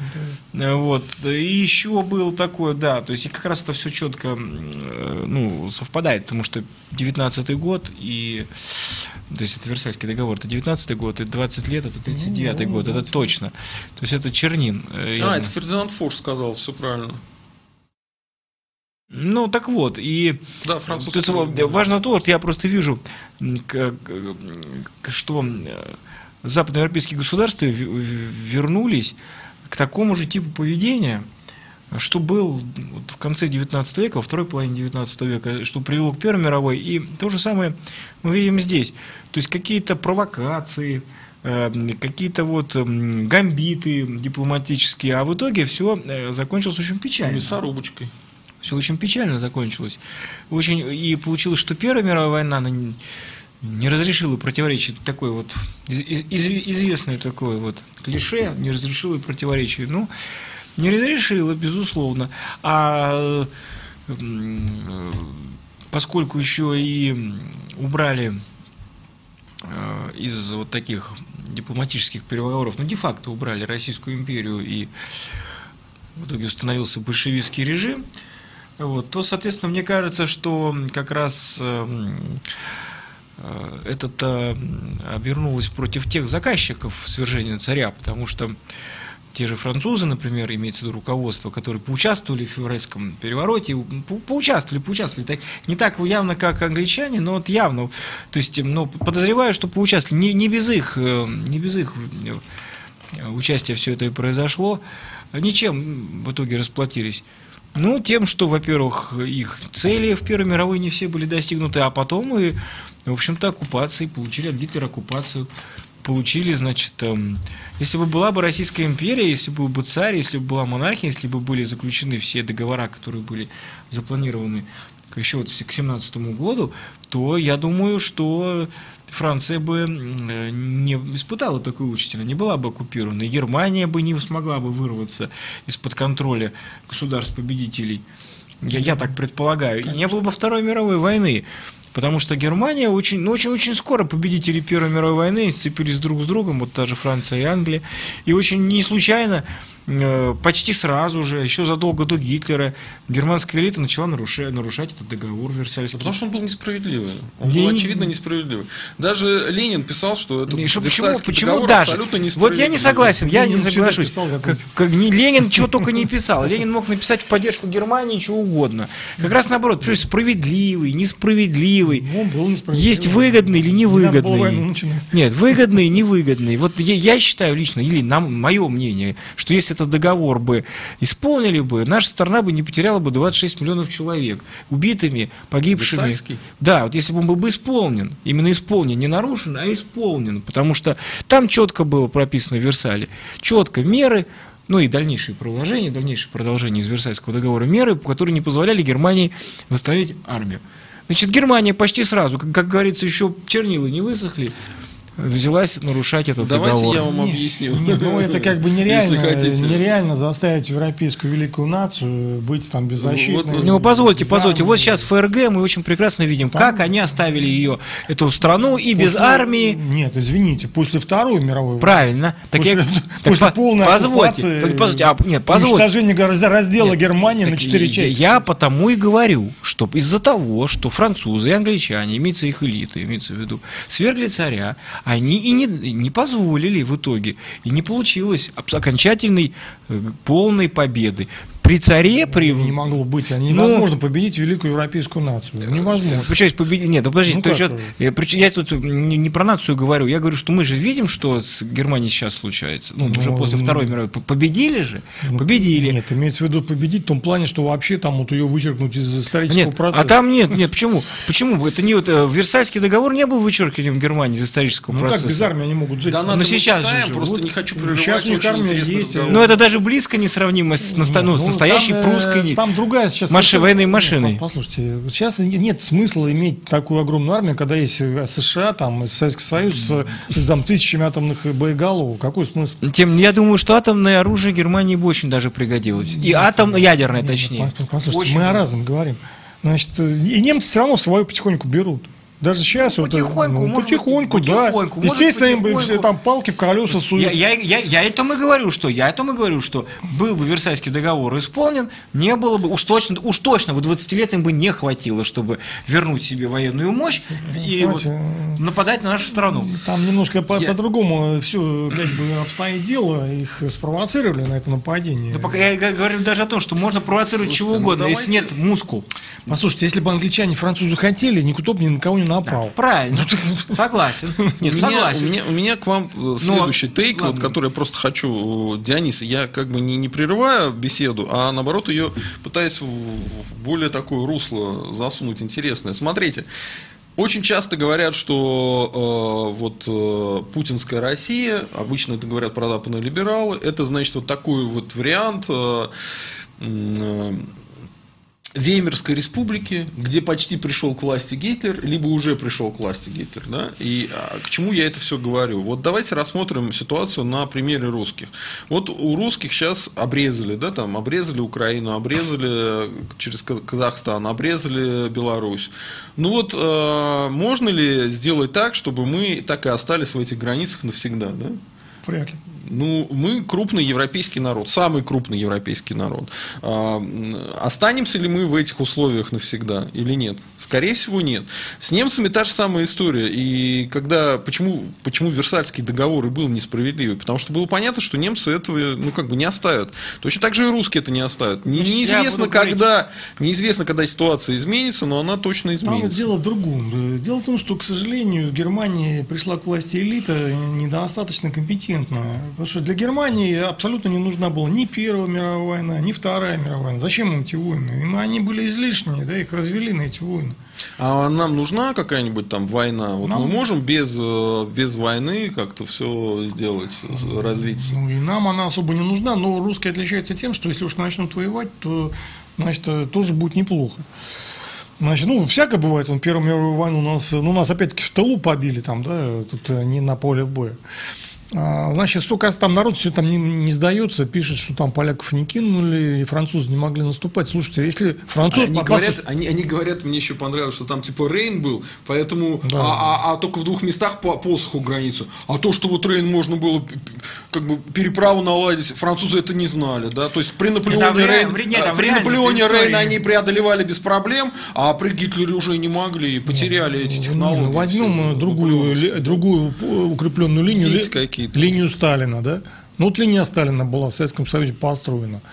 Ну что, ее немцы вообще не заметили, за исключением двух-трех районов, где войска успели ее занять, где были войска. Остальные, эти, остальную часть этой линии даже и, там особых боев не было. Точно так же линия Зигфрида. Вы посмотрите распределение войск Германии, реально боеспособных войск, на а, сентябрь, это, а, сентябрь 1939 года. Это раз. Второй пункт. Вы говорите, французы не были отмобилизованы. А я вас спрашиваю, а какого черта они не были отмобилизованы? Почему немцы были отмобилизованы, а французы не были? Объясните мне, почему? С какой, с какой целью французы не отмобилизовались вовремя? Хороший вопрос, да?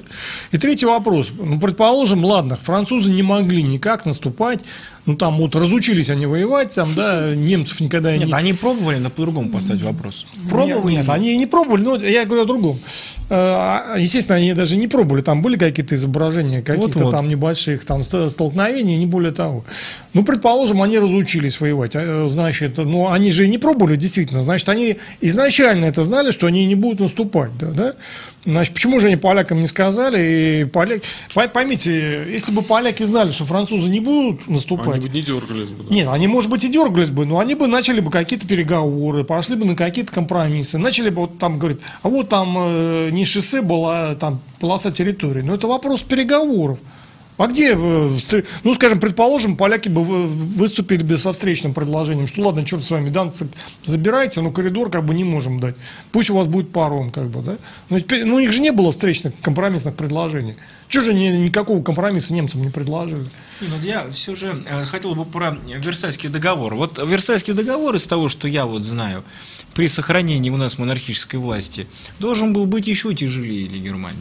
И я в этом смысле доверяю нашей российской дипломатии, которая была высокопрофессиональной. Mm. Потому что наша российская дипломатия, я, я уже об этом говорил, с французами договорился об отделении вот, территории вот, при Рейне в пользу Франции. Наша дипломатия говорила о том, что, естественно, что Силезия нам бы ну, с большой вероятностью доставалось. Это ослабление. Э, Германии. То есть, если мы говорим о территориальных потерях, то Германия потеряла бы еще больше, на самом-то деле. Дело темное. Нет, ну я говорю о том, чтобы какие договоренности были. Нет, По поводу были, Рейна был подписан Там был договор. вариант э, замены, скажем, Галиции на Баварию, как бы австрийцам. Католическая Бавария. И, ну, Там, там более, более того, бо- более, более, более того, сохранение Австро-Венгрии в усеченном виде, но как союзника России создавало противовес для Германии. Вот, чего уже не было во Второй мировой войне, потому что там были уже маленькие государства, которые как раз Гитлер поочередно-то и захватил фактически. Значит, А усеченную, хотя и усеченную Австро-Венгрию, но большую Австро-Венгрию уже захватить так будет непросто. Там народ все спорит, там линия Сталина была законсервирована. Ну, извините, там, где были войска, таких было там пара укрепрайонов, э, Коростень, по-моему, еще там где-то, где войска успели занять. Это для немцев создало громадные проблемы. Просто у немцев не было войск. Я же еще раз, там, пятый раз уже вам говорю. Посмотрите распределение немецких войск на сентябрь 1939 года. Где и какие войска были. Ну, все, что у немцев было боеспособно, было на Востоке. Ну так вот, а после того, как подписали этот договор, целый был ряд этапов ну, это было таких вот таких знаковых, что называется. И на каждом, на каждом этапе Франция и Англия могли, могли заставить Гитлера. Конечно, какие проблемы. Так я Ну, говорю, какие просто- проблемы? Так началось все с Рейнской области, да. То есть, э, но получилось что самое, что получилось? Получилось с того, что Рейнскую область Франции не получила, потому что союзник, ну, Россия, был выведен, я имею в виду царская Россия, был выведен из игры дипломатической, уже они не получили, вот уже на этом этапе. Э, На троих, втроем, в три государства, три большие империи, проконтролировать выполнение Версальского договора, я думаю, можно было. Поскольку уже не было э, ну, Российской империи как гаранта Версаля, будем говорить условного Версаля, где была бы Россия, то осталось два государства. Осталось уже два, а не три. Вот, это уже совсем другая ситуация. Не было Австро-Венгрии, тоже ситуация. Ну, опять же, другая. То есть, при том договоре, который планировался для Германии, я считаю, что он планировался даже, даже более жесткий, ну вот, у нас бы точно не было бы 41 года. И, э, да, да, возможно, Германия через 80 лет, вот сейчас бы, вот только сейчас бы, может быть, бы вновь бы что-то возродила. Но и мы были бы другими. А тогда, через 20 лет, уж точно бы они не были готовы воевать с нашей страной. Тем более со страной, которая и продолжала быть в союзе с Францией, ну и так далее. Понимаете, если бы Россия не была изничтожена вот этими большевиками э, за там три года, да не изведена там до какого-то там ничтожного состояния, то, во-первых, и а, общая ситуация в Европе была бы гораздо лучше, и экономическая, и там политическая, и прочее. Быстрее бы было восстановлено после, ну, довоенное как бы положение. Невзирая, ну там были бы, там была бы другая конфигурация границ, э, там много чего было бы другого. Поэтому надо все-таки очень хорошо эту тему знать. Я ее не настолько знаю, чтобы там спорить, да. Но мне кажется, что для немцев это тоже было бы лучше, если бы Россия сохранилась. У меня вот такой вот вам вопрос. А все-таки не, не, не считаете ли вы, что вот Россию тоже так загоняют, ну, как, как сжатую пружину, да? Ее сжимают, сжимают, сжимают. Германию уже в Версальском этим договором сжимали, сжимали, сжимали. Вот сейчас сжимают русских и Россию. Может быть, э, как раз для того вот эти все и государства создаются вокруг, и вот эта вся история в надежде на то, что потом можно будет разыграть уже русскую карту. Нет, да, в а не надежде на то, что... Не, ну, варианты всегда все э, там в запасе есть. А, Вот Крым же там раз- разыграли. А, Варианты такие, что Россию хотят, ну, стратегическая задача все-таки ее разделить. Ну, когда нужно было, ее наоборот там усилили в виде Советского Союза, чтобы был противовес Штатам. Потом, а, значит, пришли к решению ее все-таки уничтожить, и был вариант вот это, за- там же как же, Советский Союз ликвидировали, через два месяца создали Европейский Союз, да, включая Англию. Это же не случайное совпадение, это просто вот как бы вместо одного варианта, значит, э, контроля над той же Восточной Европой, э, создали другой вариант, э, более, значит, как им казалось, адекватный. Но тоже у них не особо выгорело, хотя, конечно, получилось, но не особо, да. И там много разных обстоятельств может быть, много, много разных вариантов. Но общее желание, конечно, не допускать, чтобы Россия стала самостоятельным игроком. По-моему, очевидно. Для этого ее ослабляют. Вот несчастную Белоруссию не дают присоединить. Уже 30 лет там уже вопрос перезрел. Они там и уцепились за эту Белоруссию, как бы значит, э, Кремль э, там даже боится слов сказать в этом плане. А, Дионис, а вы думаете, думали на об этом, что вот как э, немцев превращали в сжатую пружину после Версаля, только ну, сейчас русских ну, русских ослабляют, они превращают. Ну, вы знаете, есть... Ну, антизападное настроение это растут. Э, если мы говорим... 90-е они были прозападные. Ну, понимаете... Это тоже все настроение. Все, все, все, я считаю, я исхожу из концепции литологии. Э, и общественные настроения для меня всегда важны только в том контексте, а что собирается, как, как элита их готовит и как их собирается направлять куда. Поэтому все надо смотреть, что в элите. Значит, э, мы знаем, и здесь есть э, такой момент. Немецкая элита по большей части, ну, до, ну, вот в смысле, до их, до революционной, она же не исчезла, она не была уничтожена. Там не произошло, ну, почти не произошло финансовых изъятий э, и маргинализации промышленного слоя. А вот, кстати, после Второй мировой войны произошло.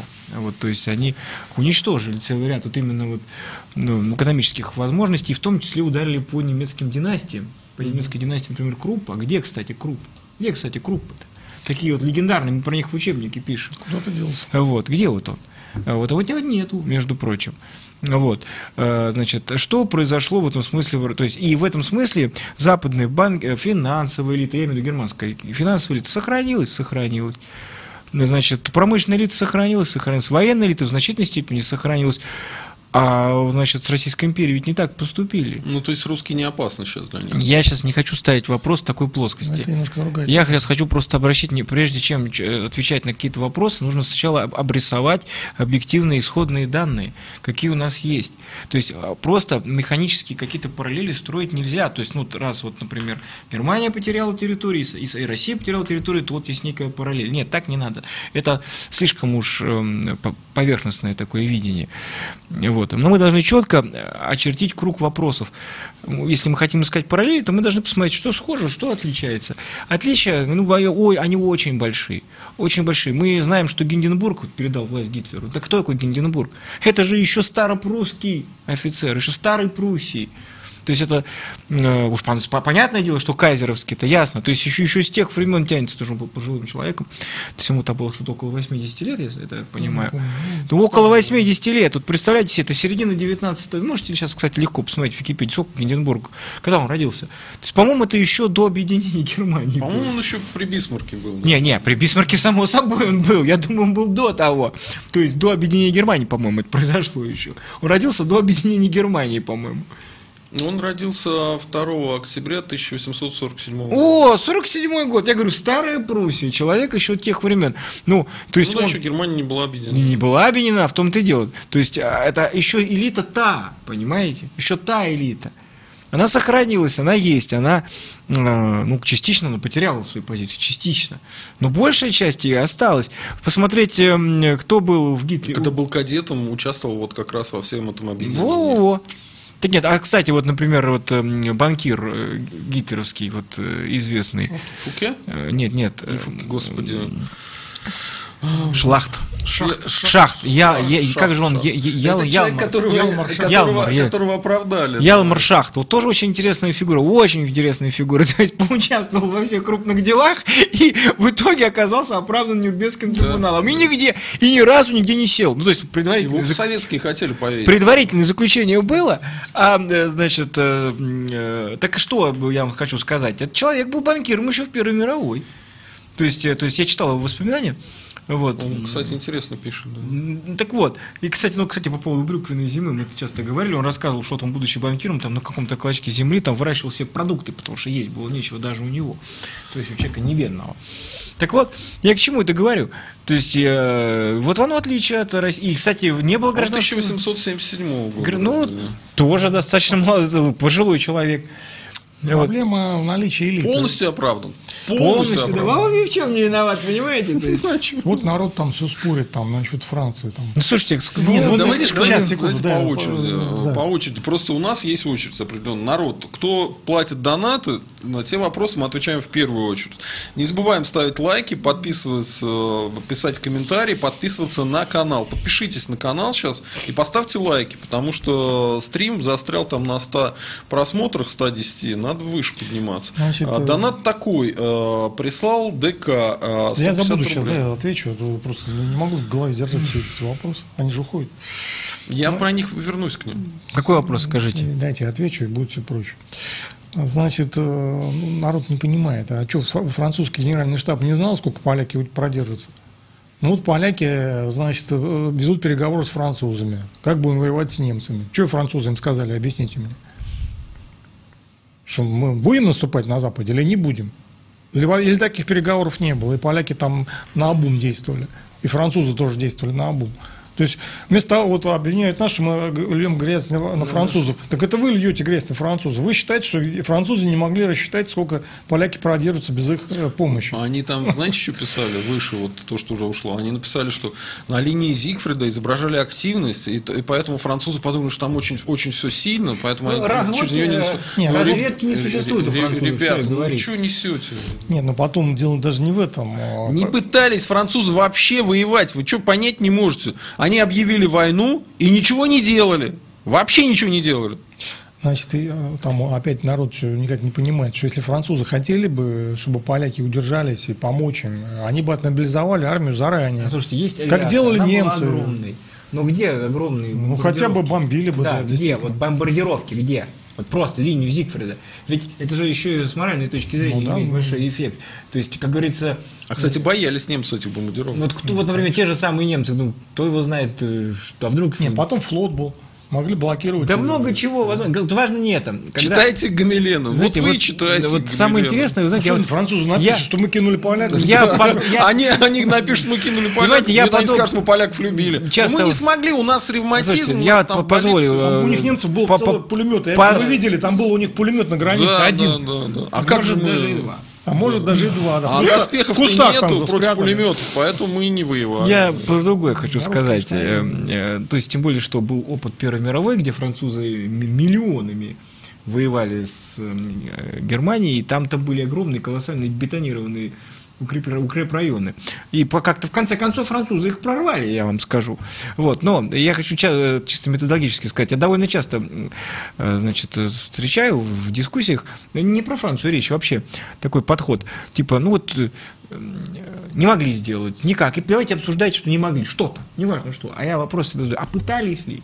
То есть можно такое сказать, когда попытались, Ну и да. не получилось. Ну, с где-то они начни. наступили, начали наступать, получили отлуп, отступили. А они нигде не Где наступали вообще. Очень просто. Где-то очень просто. Массовые Они бомбардировки. были- Где? должны были отмобилизоваться, скрытно, открыто, как угодно. Если они хотели избежать войны, то Кстати, если бы началась мобилизация, скорее всего, этот переворот, про который вы говорили, он бы случился. Нет, ну я имею в виду даже в Т-40 там, в немцы за этим 39 году. Нет, а вы не Значит, забывайте, кроме Франции. пишет, что мы читали про начало войны, а сам не, не знает про начало войны. Извините, СССР отмобилизовался. У СССР было почти 5 миллионов в армии.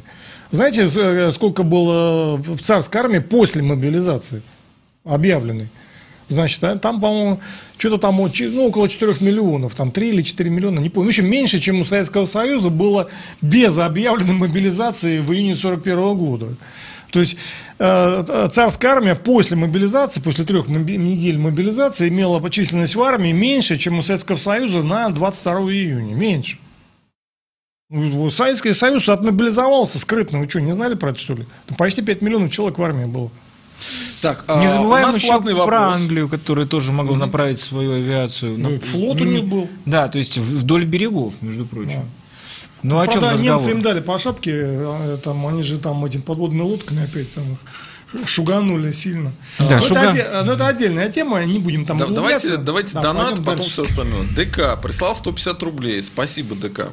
Приветствую. Осветите тему масонства и Третьего Рейха. Было ли влияние секты и репрессий в отношении ее? Таких Ну, сект. насколько я знаю, масонов э, в нацистской Германии прессовали потихонечку, да, но у них были... Ну, я вам расскажу про... национальное- Немножко про масонов расскажу. Свое национальное масонство было, которое никто не прессовал, и оно... Да, вы знаете, вот у меня, у меня есть сомнение, что... Ну, ладно, я сейчас расскажу историю. Пишет э, Шахт, мы о нем упомянули. Он пишет в своих мемуарах, как он, ви- видимо, видимо, видимо, пришлось э, это упомянуть, потому что, ну, не очень-то выгодна эта информация, но пришлось упомянуть, видимо, хвосты остались. И он рассказывает, почему у нас негативно относятся к масонам. Он же так, и- так и пишет. Ну, примерно, суть такая хорошая. Вот вы помиловали, Такая хорошая организация, там, типа, ну, для блага всего блага, понимаете? Для блага блага. Ну Да, то есть, э, и так далее, да. И вот, например, я, например, он пишет, надо мне было поехать за границу, мне там дали записочку. И незнакомые люди меня везде хорошо принимали. Ну. Если я не ошибаюсь, это он пишет о Турции. Понимаете, в чем дело? Вот, то есть по, по масонской линии, он так и пишет, по масонской линии там зап- незнакомые люди принимали его в Турции, по масонской линии, если учесть, что э, уж, уж после 2018 года точно Турция под полный контроль Англии перешла, то я представляю, с какими масонами он там разговаривал. Вот. Ну, во Франции, по-моему, велась действительно борьба с масонами, Подожди, публиковались их э, Все вот эти разговоры, записи, да подождите, это во- над ними смеялись. борьба с масонством, это очень может быть как раз наоборот масонским трюком. Нет, там, э, не, ну там было действительно э, это, борьба с этим масонством. Ну, просто, во-первых, а масонство разное бывает. Вот-вот-вот, Это, я это про то и говорю. Во-вторых, ну, немцы, э, если брать вот нацистов, то да, они как-то не особенно любили этих масонов. Значит, и там у них пропаганда была очень развита антимасонская. Поэтому там есть такой момент. Но это надо хорошо знать, чтобы что-то такое разумное Ну, я к сказать. Я да, ну к чему? Это то есть такой штрих, такой, Боюсь такая, высказываться. такая ну, вот зарисовка вот такая у шахта. То есть. Нет, ну, не, ну, масоны, понятно, в Германии были. И главное, и, и очень хорошо согласуется с, с тем, что он был оправдан Нюрнбергским трибуналом. Ну, а других-то не оправдали, значит, они Видимо, не были. записочку, записочку новую дали он с записочкой в трибунал пришел, ему сказали. ну его «Ну, связи- а связи его с этот- Британией- Этот налево. а Кстати, тех направо». кстати, связи вот с Британией. не были масоны. Да, кстати. Нет, остальных мы просто не знаем, где они вообще. Ну, их же казнили. Ну, как, как и это да. Ну, там же была какая-то вот группа э, полумистическая, которая э, партию поддерживала национал-социалистов. Как она называлась? Да этих групп там было миллион. Туле там было общество. Туля, да, общество Туля. Ну, это там, Ну, надо, там как- надо хорошо знать, чтобы что-то говорить. Давайте не Ну, будем э, углубляться Про- в темы, это, которые это я не так плохо знаю. интересно. И... Это интересно для тех, кто хорошо владеет темой. Я лично не очень я владею. тоже не очень хорошо владею. Идем дальше, да? Там, кстати, А, я да, отвечу, пока не забыл, а еще там одному этому парню, который не знает про начало войны. Э, Мобилизация 23 июня 41 года, это другая, но это мобилизация объявленная. По ней мобилизовали, по-моему, в 41 году 12 миллионов, что ли, человек, не считая ополчения. А до этого, до этого была скрытая мобилизация. И э, численность э, советской армии, ну, Красной армии тогда, к, к началу войны уже была около 5 миллионов. Уже была около 5 миллионов. Поэтому э, у царской армии была совершенно другая численность.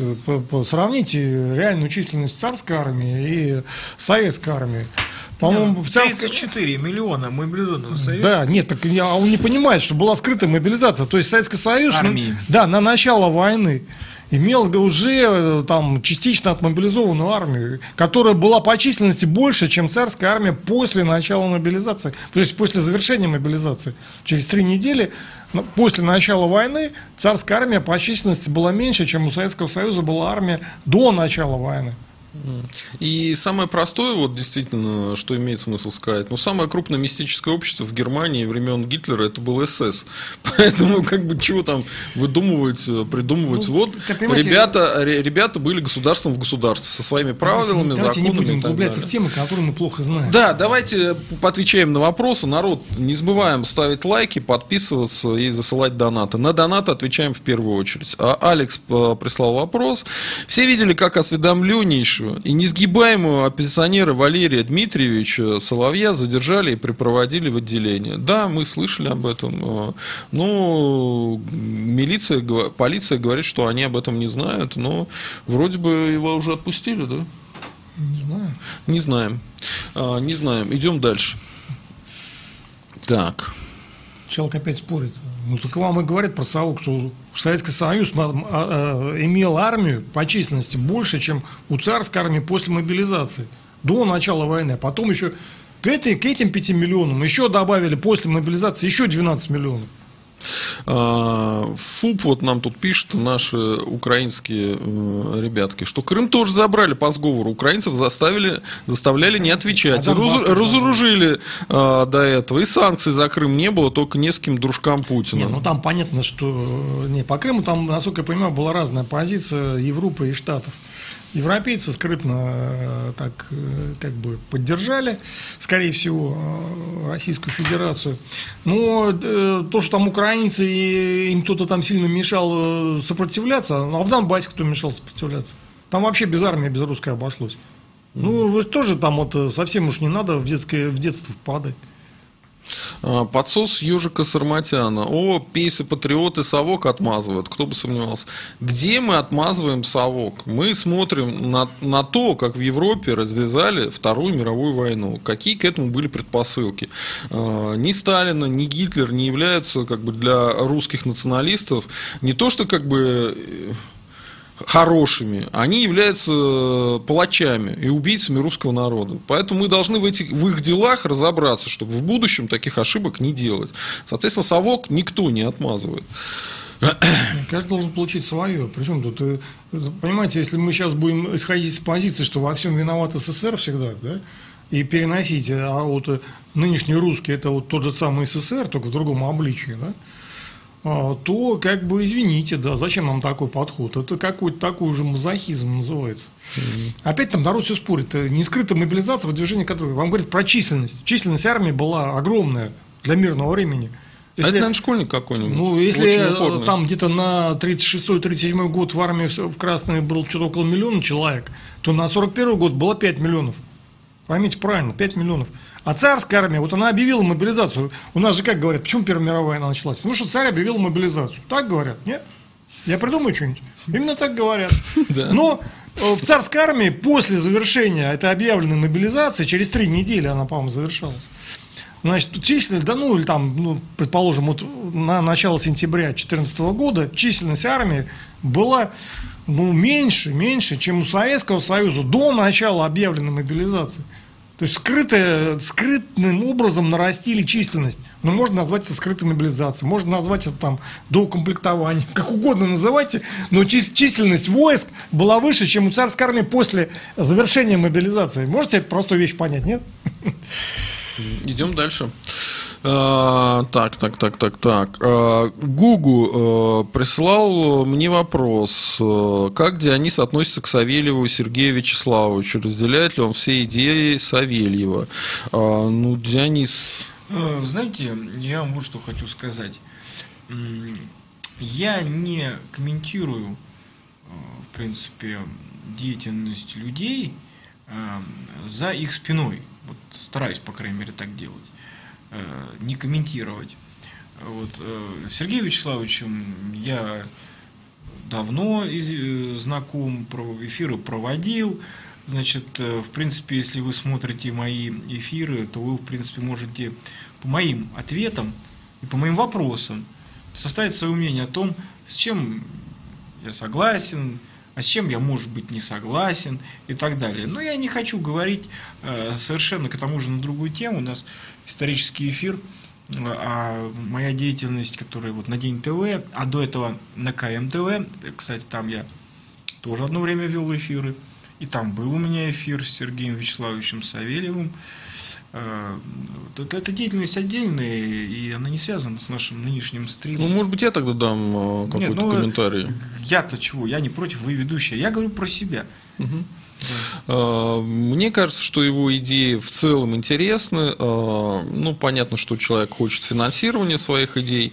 А насколько они э, подтверждаются там, практикой, документально, пока мы этого не можем сказать. Таких томографов, да, которые могли бы так точно давать данные, пока еще не существует. Он собирает деньги как раз на эти томографы.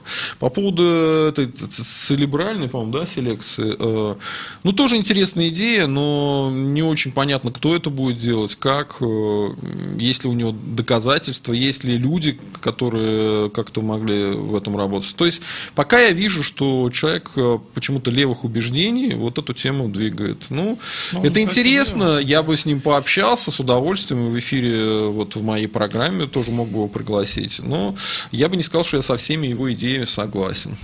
Значит, э, идея Савельева нужно разделить на две части. Первая часть – это биология, где он, конечно, профессионал. Да. Значит, и высокого уровня. Э, ну, там можно спорить, я не специалист по биологии. Вторая идея, вторая это его какие-то там исторические, политические идеи, которые он тоже иногда высказывает, и с которыми вы там иногда спорите. Значит, э, ну тут, конечно, он э, в основном придерживается мейнстрима, который у нас существует. Э, ну, на мой взгляд, конечно, он недостаточно хорошо эти темы знает. Ну, как, так как человек, он грамотный и такой, в общем-то, культурный, с ним, конечно, можно там разговаривать на эти темы и как-то, так сказать, он, это, насколько понимаю, воспринимает аргументацию и спокойно там э, можно... Ну, он такой ироничный, въедливый. Да, это... Он интересный, как собеседник. Не, ну, он, понимаете, любой культурный человек, значит, это уже, в общем, ценность для России. Даже какой-нибудь там Соловей, который там ну, Я по, вот смотрю Соловья. К погромам не призывает, но что-то близко к этому. Значит, ну, он... Я с э, удовольствием, кстати, да, Соловья бы сюда позвал. Да, он э, послушаю. человек образованный, культурный, и с ним... Это тоже ценность, да, это надо ценить. Потому что у нас э, это не очень ценят на самом деле, это плохо. Ну вот тот же Соловей, он аналитик интересный, умеет говорить, умеет как, как-то идеи передавать, умеет интригующе говорить, что у него там инсайды. Вот это все интересно. А, ну что ж, идем дальше, да. А, спрашивает нас Петр Хлопко, что там по разделу Польши. По какому разделу? Этих разделов было там немедленно. Ну, видимо, 4. имеется в виду вот э, перед второй, во время Второй мировой войны ну, раздел это как Польши. считать? Как ну, считать? в принципе... Значит, там эту Польшу делили, переделили. Ну, а что жаловаться полякам? Мы после войны больше всех нарезали там территории. Вообще таких освоенных областей немецких отдали там немерено. Как бы, а конкретизируйте вопрос. В общем, они больше всех выиграли, на самом деле, поляки. Очень абстрактный вопрос, что по разделу Польши. Ну, кон- конкретно какому, спросите да. что-то, вот, потому что очень абстрактно. По 39-му году, что ли? Ну, Непонятно. вот кажется, вопросы повторяется... православия. Видим золотой состав, сразу лайк. Народ, повторяется, лайк, повторяется, мне кажется, ситуация с то, с чего мы начали. Вот э, начали наш эфир. Вот, опять же, по-моему, Запад сделал тот же, ну, западные страны некоторые, Э, сделали тот же самый прием. То есть э, дали полякам земли, про которые немцы ну, прекрасно знают. Да, да, да, да. Земли очень долгое время были в составе Германии, и вряд ли убедить немца. Более того, в, что, в, что Польше земли... нынешней есть этни... партии этнических немцев, и они уже сейчас этим вопросом Я говорю, что занимаются. вряд ли убедишь их, что это вот земля исконно польская. Я сейчас даже не говорю о том, что правы они или не правы. Я думаю, что немцы, то есть вот они тем самым создали э, проблему, определенный потенциальный вопрос ну, который вот. сейчас не поднимается на серьезном уровне на ну, пока Заметьте, кому создали? Создали русским и немцам. Опять. Ну, не только русским, и японцам создали тоже проблемку. Значит, mm. так вот, э, Псковская область, она была побратимом э, такого Любушского воеводства. Это самое западное польское воеводство, естественно, на немецких землях. Значит, созданная. И там люди, конечно, они как бы так э, всю эту проблематику прекрасно понимают и так потихонечку волнуются. Но э, так как пока ничего не происходит, э, так они немножко, конечно, успокоились за 30 лет. Но, тем не менее, эта проблема действительно есть, и она будет все время отравлять польско-немецкие отношения, что мы, в общем-то, и видим. Там народ все никак не может понять логику развития вот этого, начала войны странной. Дело в том, что француз, французов есть генеральный штаб, понимаете, у поляков есть генеральный штаб. Вот эти все вопросы, там, что у немцев там была линия Зиков, да, что они выделили какие-то там силы для прикрытия, ну, естественно, они там что-то выделили. Но это все, э, эти все вопросы должны были генеральные штабы э, изучить и принять контрмеры. Например, вы пишете, не было, удалось создать э, группировку к, концу сентября. Ну, вопрос тогда, а что они раньше не создали ее? К началу сентября. Кто вмешался? Почему немцы создали, а французы нет? Объясните, почему? Так, а, вот пошли интересные вопросы от наших постоянных зрителей. В-555, Авы, вам тоже Авы. А немцев не смутили все эти подарки от Великобритании и Франции? Не, ну по факту, Классный мы, вопрос. по факту мы видим, что не смутили, только да, еще побольше.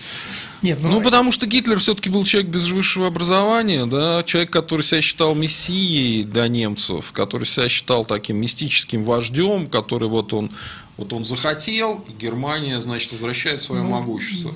Ну, он кушал, да, эти поддавки, кушал, Ну, там не пока, просто. пока не подавился. Гитлер не был абсолютно идиотом, он был... э, Никто весьма- его не считает идиотом. Значит, он был Но весьма- высшего образования у него не было, это же факт.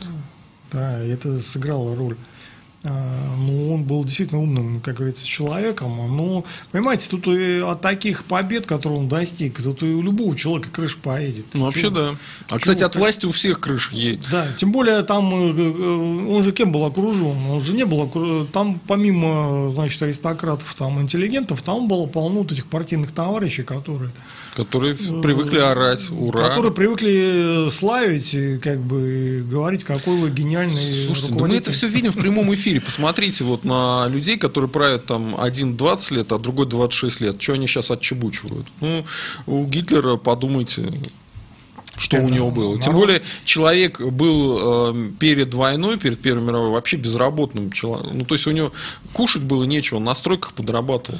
Э, а потом он становится лидером самой там, крупной интересной партии, подавляет движение коммунистов, побеждает, э, приходит к власти, начинает возвращать Германии все, как в книжке написал. Ну, сорвало крышу человека. Нет, я бы не- вопрос поставил в другой плоскости. Что-то это слишком много, э, как говорится, э, это в- при таком подходе Гитлер превращается в какого-то действительно в, в всемог- чуть не всемогущего колдуна. Давайте, давайте это обсудим, это Мне интересно. этот вопрос всегда, за- как не то чтобы мучил, но э, как бы покоя это не давал. Потому что это сведение немецкой политики к Гитлеру уж тоже, уж больно часто так делают. А знаете, очень часто говорят, знаете. что проблема А Гитлер, я- что Гитлер, говорю, э, в Гитлере. проблема Гитлера была заложена Бисмарком, что типа вот из-за того, что железом и кровью Бисмарк объединял Германию, то вот эта тенденция, она была продолжена, а при Гитлере она дошла своего пика. Вот как вы на такой take ответите? Значит, если бы не э, Кайзер не поддался на, на английскую провокацию в 2014 году, ничего бы никакого Гитлера бы не было. Значит, там опять народ все про это, э, два тезиса выдвинул, я тоже отвечу, пока это не, они ушли они. Это упреждение мобилизационном развертывании, а второе, то, что общественное мнение во Франции было против э, на- начала войны. Ну, во-первых, там было против, но не так уж сильно против. Кстати, коммунисты были против э, войны, знаете об этом, да? Против мобили- Пытались сорвать мобилизацию во Франции. Значит, коммунисты помогали Гитлеру фактически. А, Значит, второй момент э, – это упреждение мобилизационном развертывании. То есть вы льете грязь на французов. Типа французы такие вот дурачки, там неумехи, да, обещали полякам одно, а сами не... А их немцы упредили. да. Потеряли планы в генеральном штабе на мобилизацию. И пока заново их восстанавливали, время-то ушло. Значит, а просто напился какой-то полковник, потерял документы. О, да? Значит, что за бред? э, Поймите правильно, французы все это прекрасно понимали, не хуже нас с вами, а, наверное, так миллион раз получше, да, все эти обстоятельства. Конечно, люди делают ошибки, постфактум легче судить, это тоже, это действительно так. А, Ну, такие простые вещи, как вот э, значит, упреждение мобилизационном развертывании, они все-таки для французов э, это э, лидер- э, лидеры вообще в планировании, мировые лидеры в планировании, они великолепные планировщики. Такие вещи, они понятны, тем более опыт Первой мировой войны был, это же не было что-то новое такое. В Первую мировую войну люди как бы столкнулись с, э, во-первых, больших войн не- в Европе давно не было, русско-японская единственная была, почему русская армия была лучше всех подготовлена на самом деле к войне к этой. А, Но а, больших таких войн не было, новые средства ведения войны, и все это создало ситуацию, когда никто не был реально готов полностью. Ко Второй мировой войне э, лучше подготовились, и вот эти все а, странности, не случайно войну, вот эту назвали странной войной Франции и Англии с Германией, она действительно была странная. Она даже для современников странная была. Не, ну а она- для вас она не странная. да. Вот вы интересные ребятки. Значит, э, вот опять пишет, за три недели разгромили. Ну, вот это было понятно, что их без помощи Франции разгромит за три недели. Они, Да, они- они соответственно- не думали, что они вообще будут хоть неделю одни воевать. Нет, они могли думать что угодно, но если бы французы им сказали, ребята, Значит, э, то есть им дали заверение полякам. Ну, ну, ну, у них же, у них же какие-то вот, э, вот смотрите, поляков разгромили за три недели, поэтому не успели, да? А потом французов разгромили за, что там, за сколько? Ну, за полтора- несколько за недель, полтора да? месяца, За да. полтора месяца. Поэтому англичане тоже не успели, да? Вот у вас все так, не успели, не успели. Значит, это, Странно, да. это отмазки французов. Ну, естественно. Понятно, что они обещали помощь полякам. Если бы полякам не обещали помощь, зачем они так упирались с немцами? Ну, пошли бы на переговоры, затянули бы их там, не знаю.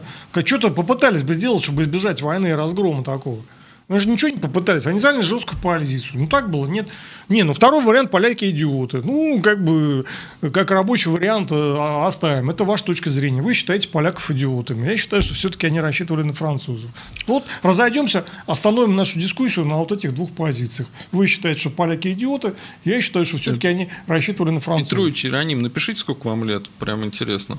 А, а, Сергей Кудашов, всем здравствуйте, ура золотому составу, всегда лайк, отличная тема про венский арбитраж, вообще мало кто знает. Спасибо большое, отлично. А, Опять все-таки не успокаивается. Польша была бы в любом случае разгромлена. За какой стати? Если бы французы бы к- не были бы, как вы же сами пишете, не были бы упреждены в мобилизационном развертывании, и французы вовремя бы начали наступление, то не было бы Польша разгромлена. Это раз. И Советский Союз, может быть, кстати, даже и не влез бы в это дело, если бы он увидел, что французы действуют. Э, Значит, это раз. И второе, а, а, ну, а где компромисс? Почему поляки заняли жесткую позицию?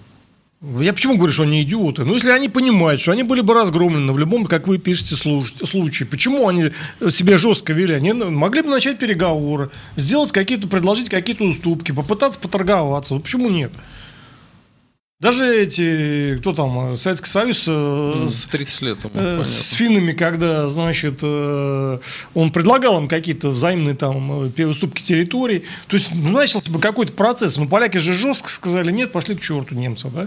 Имея перед собой от- э, огромную Германию. На что они рассчитывали поляки? То есть вы их считаете реально идиотами. Ну, я же правильно рассуждаю, нет? Ну, в чем вот ошибка в моем рассуждении? По-моему, все правильно. Ой, ДК прислал 150 рублей. Спасибо, ДК. Вопрос Дионис. Вы долго общались, брали интервью у профессора Савельева. Как вы относитесь к проекту церебрального сортинга? Расскажите об этом проекте. Мы уже ответили Ну, на этот вопрос. Давайте Спасибо. я кое-что поясню, одну вещь. Ну, слушайте, как э, методологически, ну что вы меня-то спрашиваете, разве я биолог?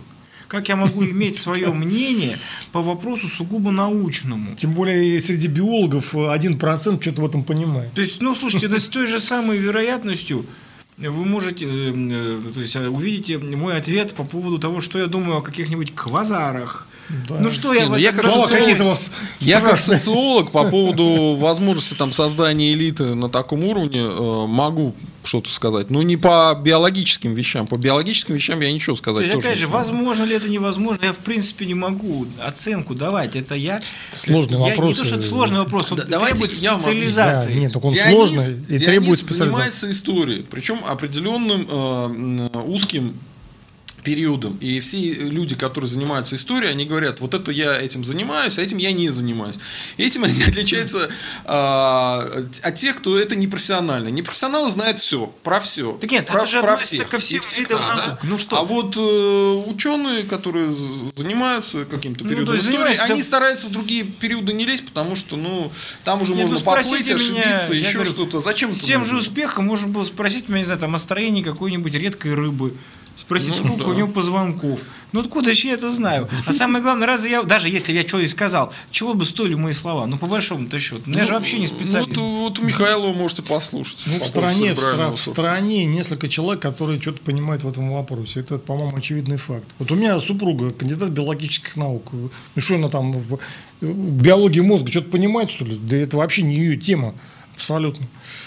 А, ДК прислал еще 50 рублей. Спасибо. А, Вопрос историкам. Что произошло с культурными, историческими, материальными ценностями на оккупированных территориях? Правда ли, что их переместили в США? Б- б- есть же интересные книги, вот есть интересные исследования на этот счет. Вот действительно книга Масякина, а я его знаю лично. Да, известная книга. У меня ну, каких-то оснований-то нет как-то вот э, выступать с критикой. Э, и, и нет оснований поддерживать. Я просто, как, что называется, для рекомендации, если кому интересно, э, можете почитать эти книги. То есть я со своей стороны, вот почему, почему я говорю, нет оснований ни в одну сторону, ни в другую, я со своей стороны не занимался этой темой, я не могу приложить какой-то документ, который подтверждал или, наоборот, опровергал. Здесь я не знаю. Вот. Но, значит, насколько мне известно, просто из общения с господином Масякиным, его книги, кстати, очень хорошо документированы, Э, значит, э, он специалист сильный, ну, на мой взгляд. Здесь уже я могу что-то немножко судить, потому что все-таки сам работал в архивах, сам занимаюсь историей, просто вижу подходы какие у человека. Мне кажется, по крайней мере, почитать э, его работы вот, полезно. Вот все, что я могу здесь сказать. Мне, меня, знаете, больше всего забавляет следующая история. Вот смотрите, э, в принципе, знают, что э, СССР очень много каких-то захватил э, ценностей материальных и культурных э, в Германии и увез себе, и американцы. Но и там же были и британцы. А почему мы ничего не знаем про то, какие материальные ценности захватили британцы? Вот меня больше этот вопрос интересует. Не, не, ну, Они же там были, у них были своя зона оккупации, как у французов. А, а где вот рассказ или там страшные байки про то, как там картины, еще что-то оказались в Британии? Вот странно. Не знаю. Ну ладно, не будем тогда. Значит, там народ все никак не успокаивается.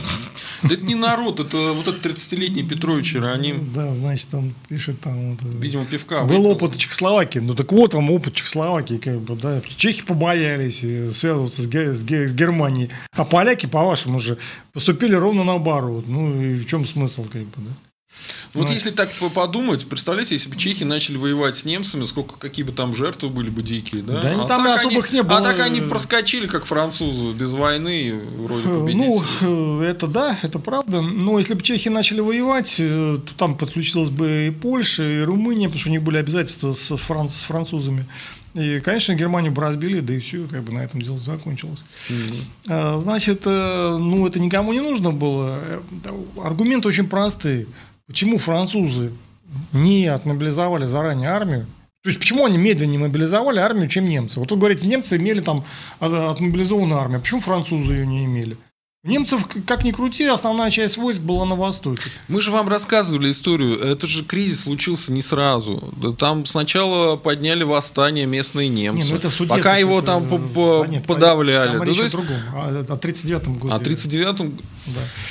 А, так там тоже, тоже было не сразу. Там сначала были провокации, сначала вот эти были все истории. Этот, этот кризис тоже долго развивался. Значит, во-первых, э, объясни, объясните сами себе, почему немцы настолько... Вы, получается, что, э, значит, немцы уже на 1 сентября, ну там 3 сентября, французы объявили войну, на 3 сентября имели войско достаточно для прикрытия этой территории, а французы имели недостаточно. То есть у немцев войск достаточно и на наступление на Польшу, и на оборону на Западе, а у французов почему-то войск недостаточно. Почему?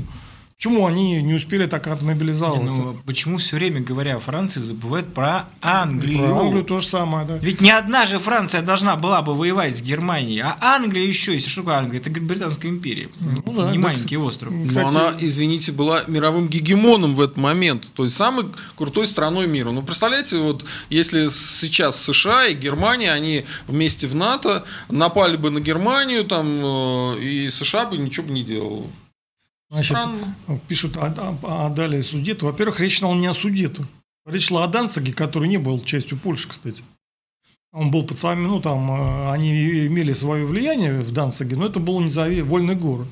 И, и речь шла о коридоре. Коридор это, ну там разные есть варианты коридора. Значит, в том числе был вариант экстерриториального шоссе. Об этом можно было вам не кажется, вести переговоры. Строили передачу уводит вот совершенно Да не, не уводит, нет, нет, нет, нет, я объясню. Это вопрос, э, который вбит в голову там, да, там поколением советских. Железными гвоздями. Да, советских, и не только советских людей.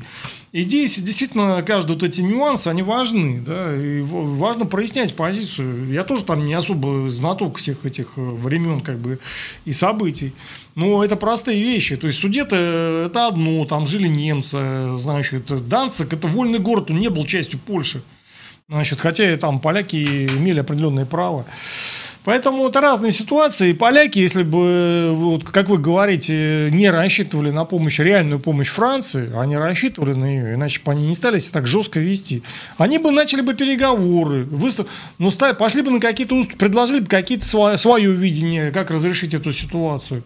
Не стали бы так жестко занимать, потому что, вы говорите, они боялись потерять независимость. Так они ее и потеряли. Потеряли не только коридор и Данск, а вообще всю Польшу потеряли. Вы можете понять простую вещь? Что это было... То есть не надо считать поляков полными идиотами. Вы считаете, что они совсем идиоты, да?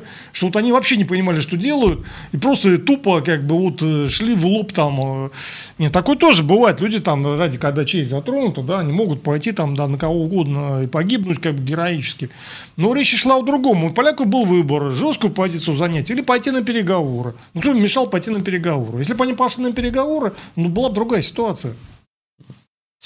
А, Мартин Христофор, вопрос э, Дионису. Возможно, что Гитлер это проект масонов из британских спецслужб? Много таких версий есть.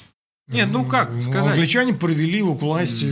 Почему? Там, там американцы засветились. Блин, было бы странно. Тут ну, надо... Американцы американцами. Основная идея была то, что англичане были за единую Германию против противовес Нет, Франции. Ну, надо просто понимать. Просто ну, да. надо... Бавария, Бава... Бавария, отдельное государство Бавария, это был французский проект, да, католическая Бавария. Давайте я скажу свое мнение. Дело в том, что надо просто понимать, что вот в каком состоянии находится э, Германия. В разгромном состоянии в 18 год.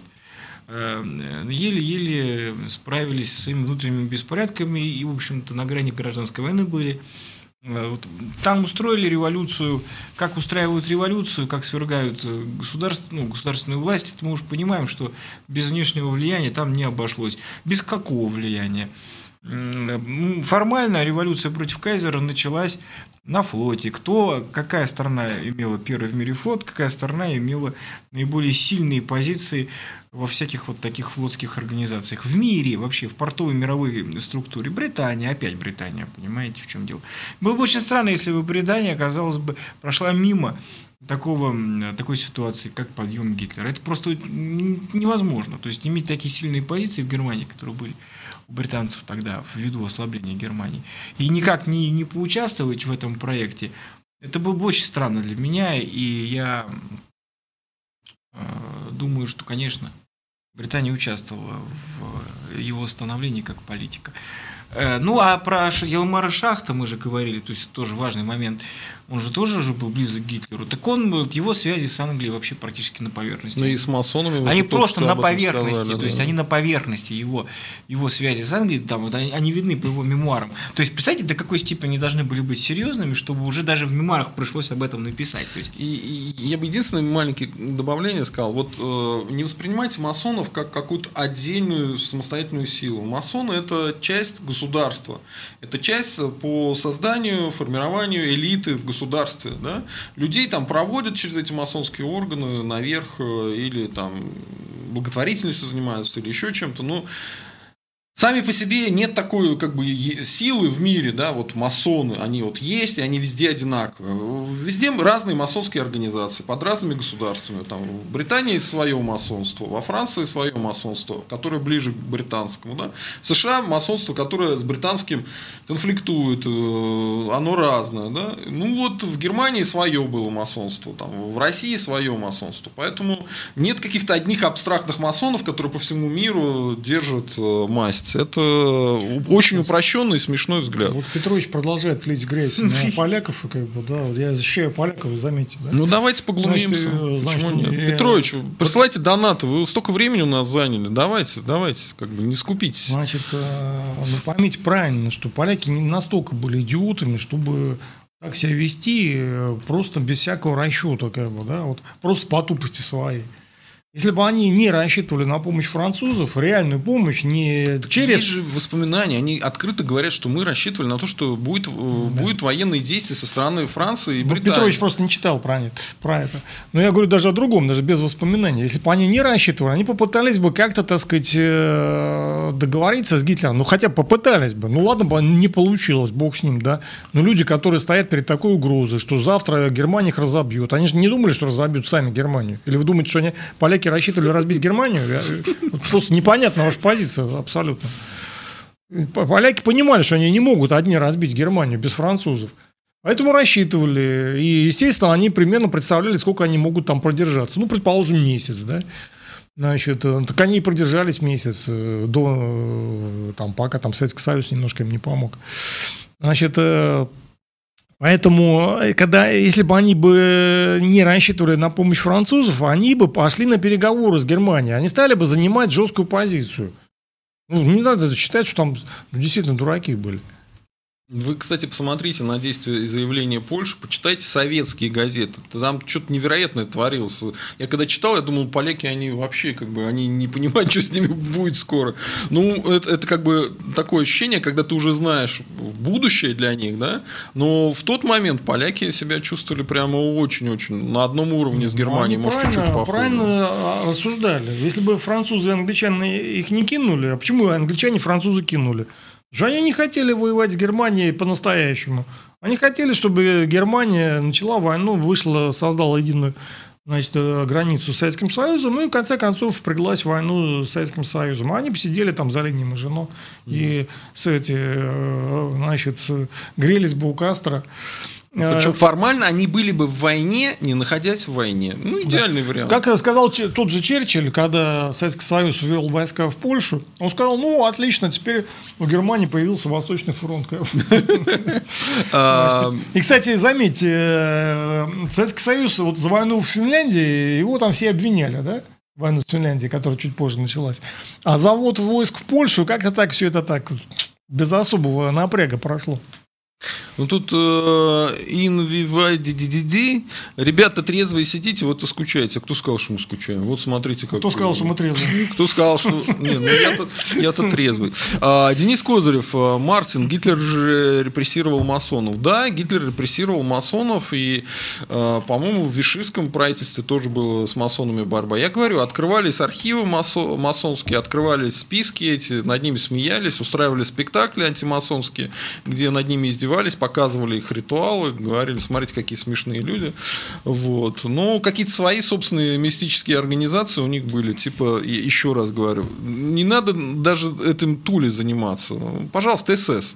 Они были абсолютно на всю голову шарахнуты мистицизмом. Так.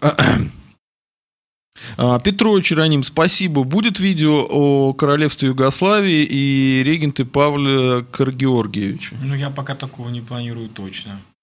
Ну, может быть, как-нибудь про Югославию поговорим. Мартин Христофор, вопрос э, Денису. Ну, не, Денису, Дионису. Э, есть версия, что Джугашвили и Гитлер – это проекты оккультистов, которые разрушили Великую Россию в 17 году. Ваше мнение? Да нет, какие оккультисты, ну что вы. Да какой оккультизм? Мы тут видим обычных людей с обычными интересами. Вообще, я ну, смотрю... Они могут быть одновременно оккультисты. Ну, нет, они, они, они, они могут а также могут быть... филателистами а также могут быть. быть. С, а могут быть гомосексуалистами. Это как бы не это... значит, что заговор гомосексуалистов был о том, чтобы внедрить... Вообще, это, я вас обра... обращу ваше внимание, вот если посмотришь вот на оккультистов известных, на их биографию, там, ну, имеется в виду... Алистер Кроули, например, да? То есть, там всплывает опять Англия, ну... Алистер Кроули, почитайте, посмотрите есть, его биографию, будете долго смеяться. Да, то есть, ну, вы поймите, что, ну, ну, чисто, давайте чисто методологически. Ну, было бы очень странно, если бы иностранные, вот, западные, ну, пусть даже еще уже скажу, английские спецслужбы прошли мимо такого мощного инструмента влияния, как э, ну, вера многих людей в некие сверхъестественные силы, оккультистские – ну, работают же профессионалы, то есть они понимают, что в определенных э, ну, частях общества есть э, довольно немало, много даже людей, которые, ну, а в те годы это было популярно, верят там в, в спиритические Дух, сеансы, да. как в духа верят. Менделеев писал на полном серьезе. А также есть люди, которые любят футбол, бокс или да, там, да, да, охоту. Сейчас это разберемся. Не значит, что охотники Нет, там сейчас, подождите, это, я хочу обрати, обратить внимание, просто Нет. чтобы четко здесь это момент на самом деле важный. Угу. Значит, вот я говорю, что в те времена на пол оккультизм, спиритизм спиритуализм, вот вызов духов,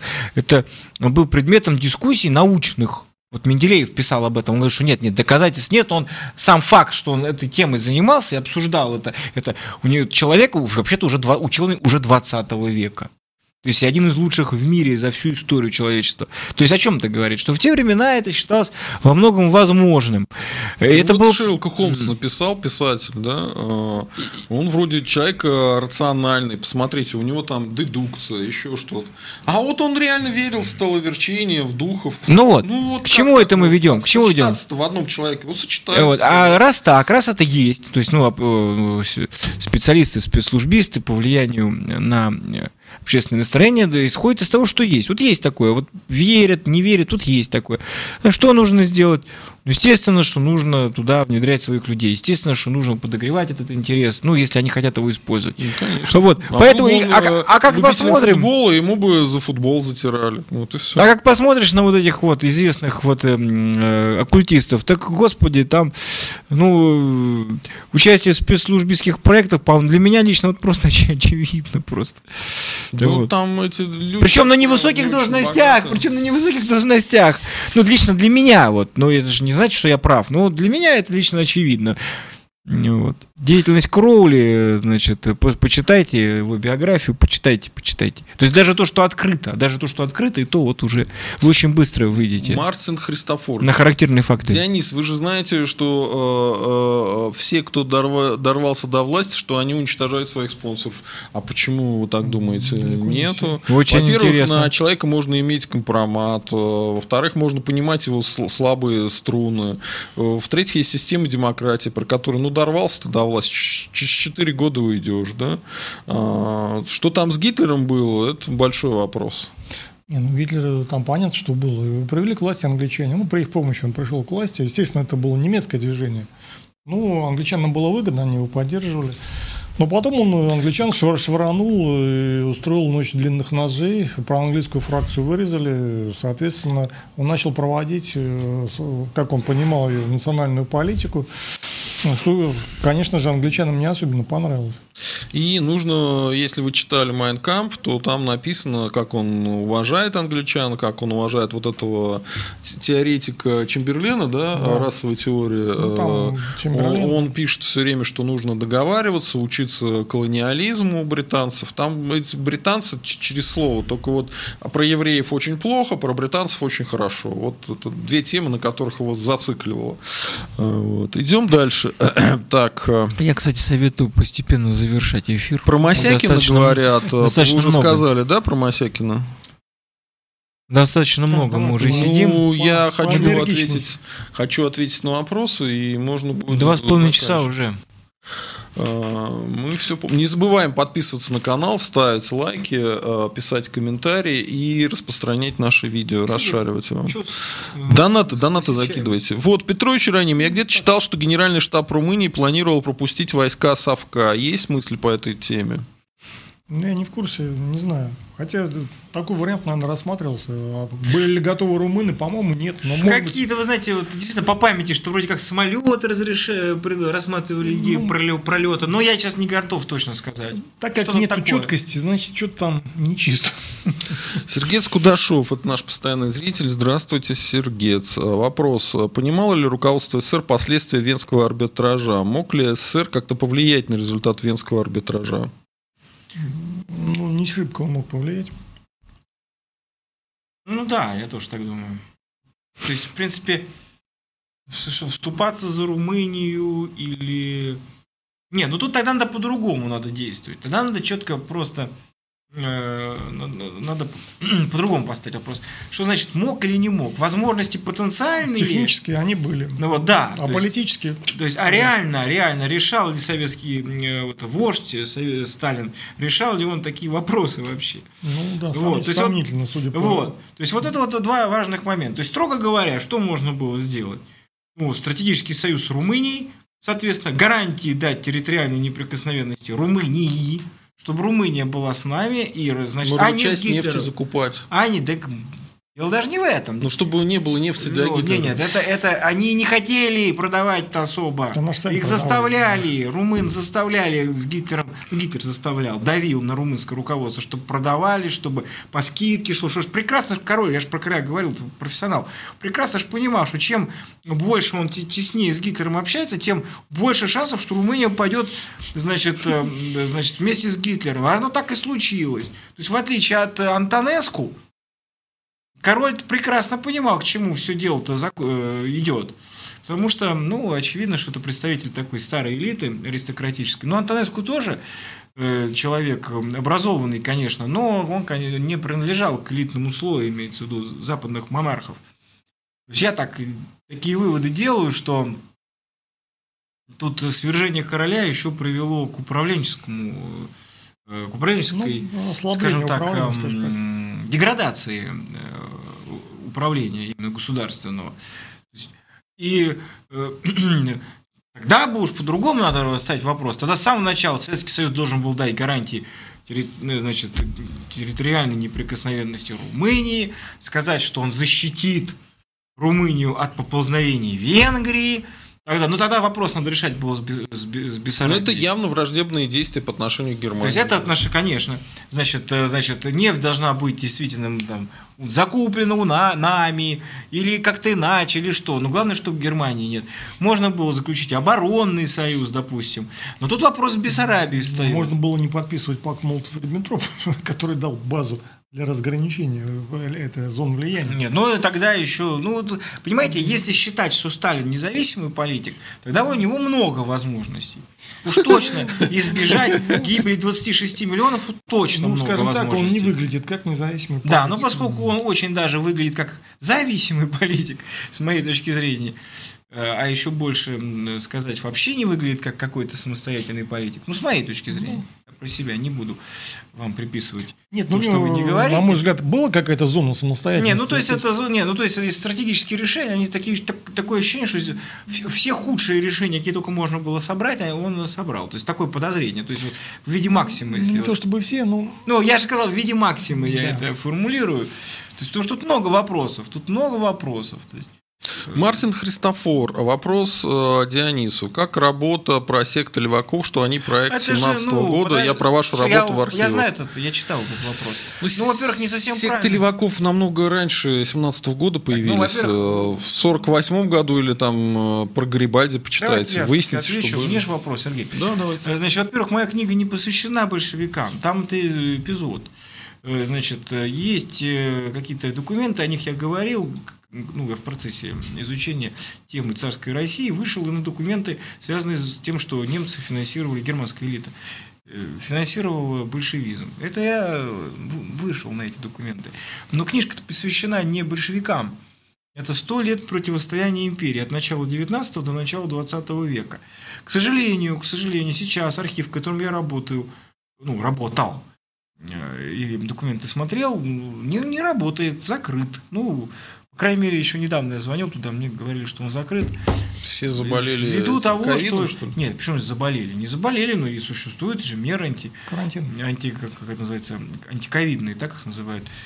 Вот карантинные меры существуют, и все. И архив не открылся. Ну, до последнего времени. Может быть, может быть, сегодня, завтра он открылся, откроется. Я еще позвоню, спрошу. Ну, вот недавно звонил, мне говорили, что в сентябре он точно не откроется. Но сентябрь заканчивается. Надежда есть, что архивы откроются. Вот э, были в советском в распоряжении Советского Союза масонские архивы. Вот говорят, боролись немцы с масонством. Конечно, боролись. Они закрывали все эти ложи во Франции, значит, а забрали у них все архивы французские, да, и хранили у себя. Ну, по-моему, даже немецкие, там тоже были э, масон, ну, архивы немецких масонских лож, это точно не помню. Французские точно были, да. Ну, что же вы думаете, Советский Союз э, эти, э, значит, масонские архивы захватил в 1945 году, а в начале 90-х вернул Франции. А при этом э, эти архивы никто не разбирал, да? Хотя, хотя там э, информация, информация ценнейшая, да, для той же советской разведки, там просто море там, да. Ну вот как-то так вот руки не дошли у советских Потому разведчиков что- разобрать. А может быть, и Потому что советская разведка, может, и не разведка вовсе. Значит, Может, и не э, советская она. Вот Я просто имел, э, ну, как-то мне один там товарищ рассказывал, а он э, беседовал с архивисткой, которая передавала вот эти архивы. Там, кстати, не только французский, там а австрийский еще передавали. Значит, Ой, австрийские сейчас массовские архивы были бы гениально, просто посмотреть. Значит, э, ну, я просто не помню. Ну, французский точно передавали. И, э, та- там единственное, что сделали, э, ксерокопировали часть документов, которые имели отношение к России, да.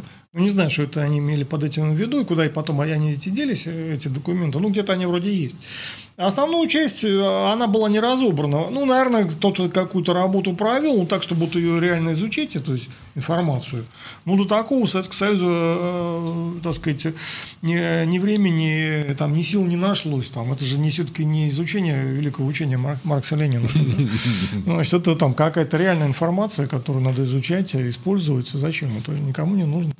Вопрос православия. А понимал ли Джугашвили, что его ведут островитяне и США к войне один на один с Германией? Я думаю, прекрасно понимал. Ну и что? Что он решил? А ему-то все не все равно. Ну вот понимает ли Путин, что в Беларуси а, там его ненавидят, и чем дальше он помогает Лукашенко, тем хуже для русских. Да ему Хорошо. плевать. Последний. Спустите Дионисом научиться. Так, э, э, так, э, пам-пам-пам. Петрович Ироним, расскажите про Анну Паукер Не, и я не знаю, Георгию Двеш и их взаимоотношения со Сталиным. Спойлер, они правили долгое время РНР. Да. Анна Паукер, интересная биография. Ну, давайте не будем сейчас углубляться, действительно уже вре- время поджимает. А, Сергей Скудашов, я правильно понимаю, что если бы не венский арбитраж, то Гитлеру просто нечем было танки Ну, заправлять для войны на Восточном фронте? Не могло быть и речи о таких условиях. Я же сказал, в принципе, с самого начала, что это значит, что по меньшей мере, по меньшей мере, размах операции Германии был бы, э, ну, не таким. А Там, по-моему, снабжение было что-то от 30 до 60% в разные периоды, да? около Румынские 30, по-моему, по памяти, но это много, это очень Это очень много, Это да. очень много, потому что э, мы знаем, что с этими-то 30% в Германии была нехватка топлива. Но с этими Серьезнейшая нехватка. И при том, что надо учитывать, что Германия наращивала производство синтетического топлива. А без этого, тем более, а мы понимаем, что там эффект, одна ситуация цеплялась за другую. То есть один успех в пограничном сражении германских танковых линий порождал другой успех и так далее. Если застопоривается эта военная машина в начале, если не удается делать таких масштабных операций, то уже и следующих не может не быть вообще. То есть, по меньшей мере, долгой затяжной войны, э, значит, ну, по-другому скажу, по меньшей мере, такой большой э, атаки, такого большого наступления Гитлер не мог провести, а это уже нам выгодно. А может быть, даже бы и не решился наступать, вполне возможно, потому что явно ему бы Ну, не военные бы ему сказали. ну, не тяжело. хватало, но не хватает. Ему в реальном Блицкриге уже же не хватило. Про его, насколько? На полгода он рассчитывал, да, даже меньше. Нет, какие полгода? Даже меньше, да? Москву-то они планировали брать где? В октябре. В ноябре завязли. Вот. А все. И, и как тогда делать этот вот э, затяжную войну-то Германия не может выиграть? Они-то ж тоже это понимали. А, Мартин Христофор, вопрос Дионису. Осветите тему снова, как Джугашвили делил исконные российские земли на национальные республики. Такая мы уже же говорили Ну, это много отдельная раз. тема, да. Мы Нет, об у нас- этом видео есть. У нас есть про Казахстан, например, видео. Э, И тут в данном случае э, я говорю о том, как в принципе было деление внутри Советского Союза. Вот. Э, Была у меня передача о том, как отторгались. Нет, не передача это была. Что-то я не помню, делали мы эту передачу или нет. Но, по крайней мере, статья у меня была, как отторгали земли от э, Курской области в пользу Украины. Понятное дело, мы об этом тоже говорили, как э, земли, которые сейчас э, Восточная Украина тоже отторгались от России. Это я об этом я писал. А вот эфир, честно говоря, не помню. Мы делали такой, не делали, помню, нет. А, Мы делали про Казахстан. Про Казахстан, но делали. здесь написано исконно русские земли. Так Там были исконно? Нет, ну, исконно, не исконно, это тут... Вот, э, кстати, про исконно русские и не русские. Петрович Ироним. Кстати, Сталин аннексировал Буковину, которая никогда не входила в состав России. Ну, Северная Буковина. Именно там мои предки. Именно там э, я провел два, ну, лет, два, ну, лет 20 ездил туда каждый год. Ну, это не самое было большое его преступление. Не-не-не, я говорю о том, что именно эти места, они мне очень они мне Ну, родные. аннексировал, слава богу, да. Очень очень ну, хорошо вот Петрович. Иероним говорит, что румыны перед 1939 годом были союзницей Польши, и румыны свой союзнический долг не выполнили. М, Не, ну а кто будет... Да представьте себе, ну а что, если они видят, что Франция с Англией не вступается... Они что, рыжие, что ли, Зачем?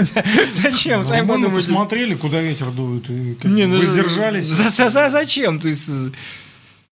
Вот тут есть э, разные смешные или не очень смешные версии. Мартин Христофор пишет э, вопрос Дионису. Возможно, мировые войны – это инструмент по уничтожению христианских монархий, а до этого человек с э, малопроизносимым никнеймом писал, что мировые войны – это способ утилизировать население. Вот как вы к таким версиям относитесь? Нет, ну- Да нет, конечно.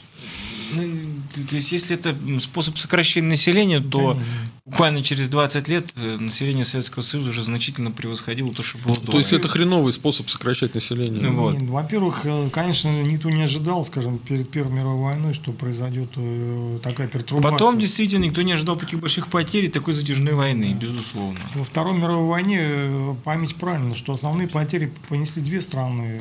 Это Россия и Германия.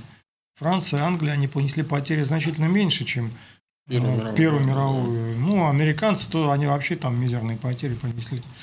Ну, во вторую они понесли больше, но в первую они всего один год участвовали, там их не- у них небольшие были потери убитыми. Там больше от испанки погибло, чем в этой мировой войне. Ну, то есть, э, если так вот э, серьезно подходить к вопросу, то наоборот, э, ведущие державы, они понесли потери, то есть извлекли уроки из опыта Первой мировой войны. Ну, пора разными путями, но и Франции, и Англии удалось а, ну, фактически значительно уменьшить свои потери. Англичане в два раза, французы тоже где-то даже на два-три раза уменьшили потери по сравнению с Первой мировой войной. При этом и там, и там они оказались в числе победителей. Да? Учитесь, как надо работать. Ну да. А, Петрович Иероним просит вас рассказать про Малую Антанту в Восточной Европе. А что именно? Ну, мы вообще, в принципе, говорили бы на эту Ну, это тему. просто, это профранцузская такая коалиция состояла из Польши, Румынии и Чехословакии. Она рассматривалась как замена, такая эрзац, замена Российской империи а, против Германии французами. И фактически она такую роль играла противовеса, но а, в момент... э, Ну, она была демонтирована с помощью самих же французов по каким-то своим там соображениям.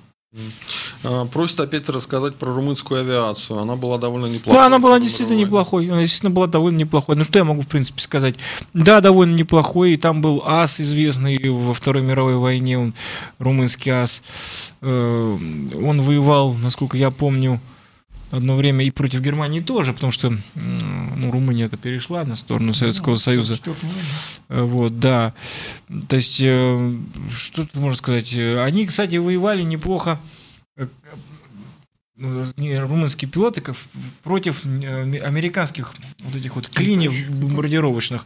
Это действительно, это То есть они могли их разбивать, да? да, а вот это был интересный такой момент, то есть они нашли уязвимую точку в этом клине, вот в этом клину, ну, в этом построении, когда они защищали же друг друга, и подойти очень сложно, но румынские стратеги э, нашли, действительно нашли уязвимое место, и сбивали их довольно успешно, вот эти вот массовые бомбардировки, которые были на румынские э, вот эти нефтяные поля, как, это, это, это действительно факт. Это, об этом мне рассказывал никто, свидетели этого. То есть я это не в книжке прочитал, я читал, э, я разговаривал об этом с человеком, непосредственно видевшим своими глазами, как это происходило. Потому что я уже не зря сказал, что мои предки, ближайшие предки, родственники, из Буковины. А Буковина была в составе Румынии. И, соответственно, они видели своими глазами подобные вот э, вещи. А, еще Это- просит про румынское золото рассказать, которое захватили. Ай, да, да, румынское золото, которое было на территории, э, значит, если вы говорите- спрашиваете про что, про, про, э, про Первую мировую, есть Первую мировую румынский запас золотой, насколько я помню, был на территории нашей страны, а потом он был возвращен румынам. Поэтому, если вы про это говорите, то что, что тут еще расскажешь? По-моему, так было дело. Так, а, почему сталинисты свергли после войны короля Михая I, хотя ему Сталин обещал сохранение Нет, ну, власти? Ну, это во всей Восточной Европе произошло. Ну, обратите внимание, то есть что происходит? Происходит все время одно и то же. Убирается монархический режим, или там монархическое правление. Вместо него приходят э, люди, которым я бы не доверил бы в управление, я не знаю, ничего бы не доверил бы в управление. Вот. Э, Значит, э, посмотрите, что было в нашей стране. Убрали царя, какие люди пришли вместо него. Сначала Всё хуже хуже. очень плохие, совершенно непрофессиональные временные, так сказать, э, министры. А уж после это вообще страшно мордасти. Там дело в следующем. Там э, после победы над Германией были разные варианты развития событий. А, И один из вариантов предполагал, что англичане договорятся с американцами и, соответственно, ну, сохранит тот же король Михай мог остаться там, э, значит, королем в этой Румынии. Ну, получилось по-другому. Ан- Американцы швырнули англичан, они приняли акт об атомной энергии, фактически ну, нарушили сделку с англичанами по атомной бомбе. Ну, англичане в ответ, э, значит, э, решили со- советизировать э, Восточную Европу, что и сделали. Э, И поэтому Карля Михая убрали. Ну, и атомную бомбу там Советскому Союзу передали ну, так или иначе, как бы, да. Поэтому э, тут были просто варианты. Ну, Сталин рассчитывал на один вариант, а получилось по-другому. Ну, я продолжу свою мысль. Дело в том, что и что же получилось? После того, как, э, значит, Михая отодвинули, соответственно, монархическую династию в Румынии, отодвинули от власти, пришли э, какие-то коммунистические лидеры, ну, очень быстро ситуация пришла к Чаушеску со всеми вытекающими последствиями. То есть вот все. А, А, а сравните, как ру- румыны действовали в Первую мировую войну. На как гениальная была дипломатия. Первая и Вторая мировая война показала, что, а между, про- между прочим-то, между прочим, во Второй-то мировой войне э, именно Михай участвовал в уже в свержении Антонеску. Именно он, формально говоря, Ну, он его и сверг.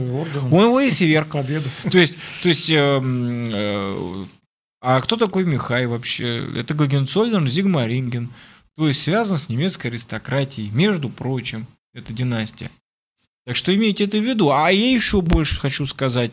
Э, Ну, еще, между прочим, э, ру- румы- румынские, ру- румынская династия, она, в общем-то, родственница э, нашей э, династии Романовых. Да, есть. Тоже очень важный момент. Э, Как знать? И, в общем-то, тот факт, что Румыния, в общем... Жена, по-моему, у него была полурусская. Одного из э, предков. э, дочка Александра II. Да. Ну, не, она не дочка, это дочка вышла за принца Эдин- Эдин- Эдинбургского, а их дочка уже э, вышла замуж, по-моему. Ну, по-моему, или внучка, ну, че- Ну, то есть это важно, прямой там. потомок, имеется Да, в виду, прямой да, потомок да. по женской линии, вот и так скажу. То есть это очень можно, это легко можно проверить, дело секундное. Э, Так вот, а, э, и, кстати, видно, вот по, ну, по моим ощущениям, видно, что румынская элита вообще-то хотела бы повышения роли э, монархической династии в румынских делах, но э, Запад им не дает это сделать, и восстановить монархию не, не дает чину. восстановить монархию не дает, даже вот просто формальную, конституционную. Но, с другой стороны, также надо отметить, что э, ведь все- никто не расправился ни со свергнутым королем до, имеется в виду, вот, э, когда Антонеску его сверг, его, его же не убили. Значит, и, соответственно, Михай тоже. То есть, и в этом случае опять мы выходим на то, что, значит, определенные моменты, определенные козыри э, румынская элита сохранила. Не, ну, во-первых, после войны их не обрезали, как, скажем, Венгрию, да?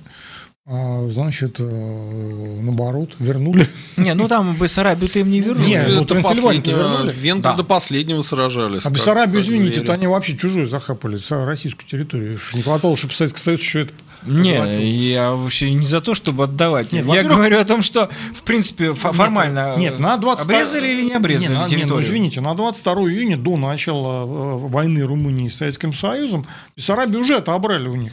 То есть, э, Абсолютно так. Значит, э, а вот после, то есть Румыния же не воевала с Советским Союзом. А когда начала воевать, вот мы начинаем смотреть, чем закончилось ее участие в войне. Ну, вернули Трансильванию. Извините, для побежденной страны не так уж плохо, да? Да. То есть вовремя поменяли фронт. Да, да, вовремя, вовремя, успели, успели в последний момент. Да, думаю, если бы не было короля, то ничего бы этого не смогли они сделать. Мартин Христофор, вопросы всем экспертам. Ваше отношение к панславянизму? Ну, это Я думаю- вопрос. Пойдем дальше. это время. Я могу коротко сказать. Не что надо у нас коротко, сейчас задача, у нас сейчас задача на 40. создать РНГ, а панславянизм это Значит, потом его- вернуть свои территории, а панславянизм это очень далеко. Ну, его можно будет использовать потом когда-нибудь. Это отдельный вопрос, там не будем углубляться. Да, да, да. Здесь историческое. А. Вот э, вопрос Дионису от Мартина Христофора. Ваше мнение, можно ли рассматривать Молдавию как часть русского мира или уже поздно? Ну, Они же молдаване, при чем тут русский мир? Там русский полно. Ну, полно, ну и что? я могу сказать, что вот у нас есть прецедент Приднестровская Молдавская Республика. Называется Молдавская Республика. Э, В этой республике непризнанный был референдум о присоединении, соответственно, к России. Мы видим, по крайней мере, на вот этой территории стремление однозначное. Я думаю, что если была соответствующая работа проведена, то и в Молдавии, э, имеется в виду оставшейся другой стороны, то есть другая сторона Днестра, тоже вполне могла бы захотеть, или, по крайней мере, там могли появиться очень серьезные движения за воссоединение с Россией. Вполне.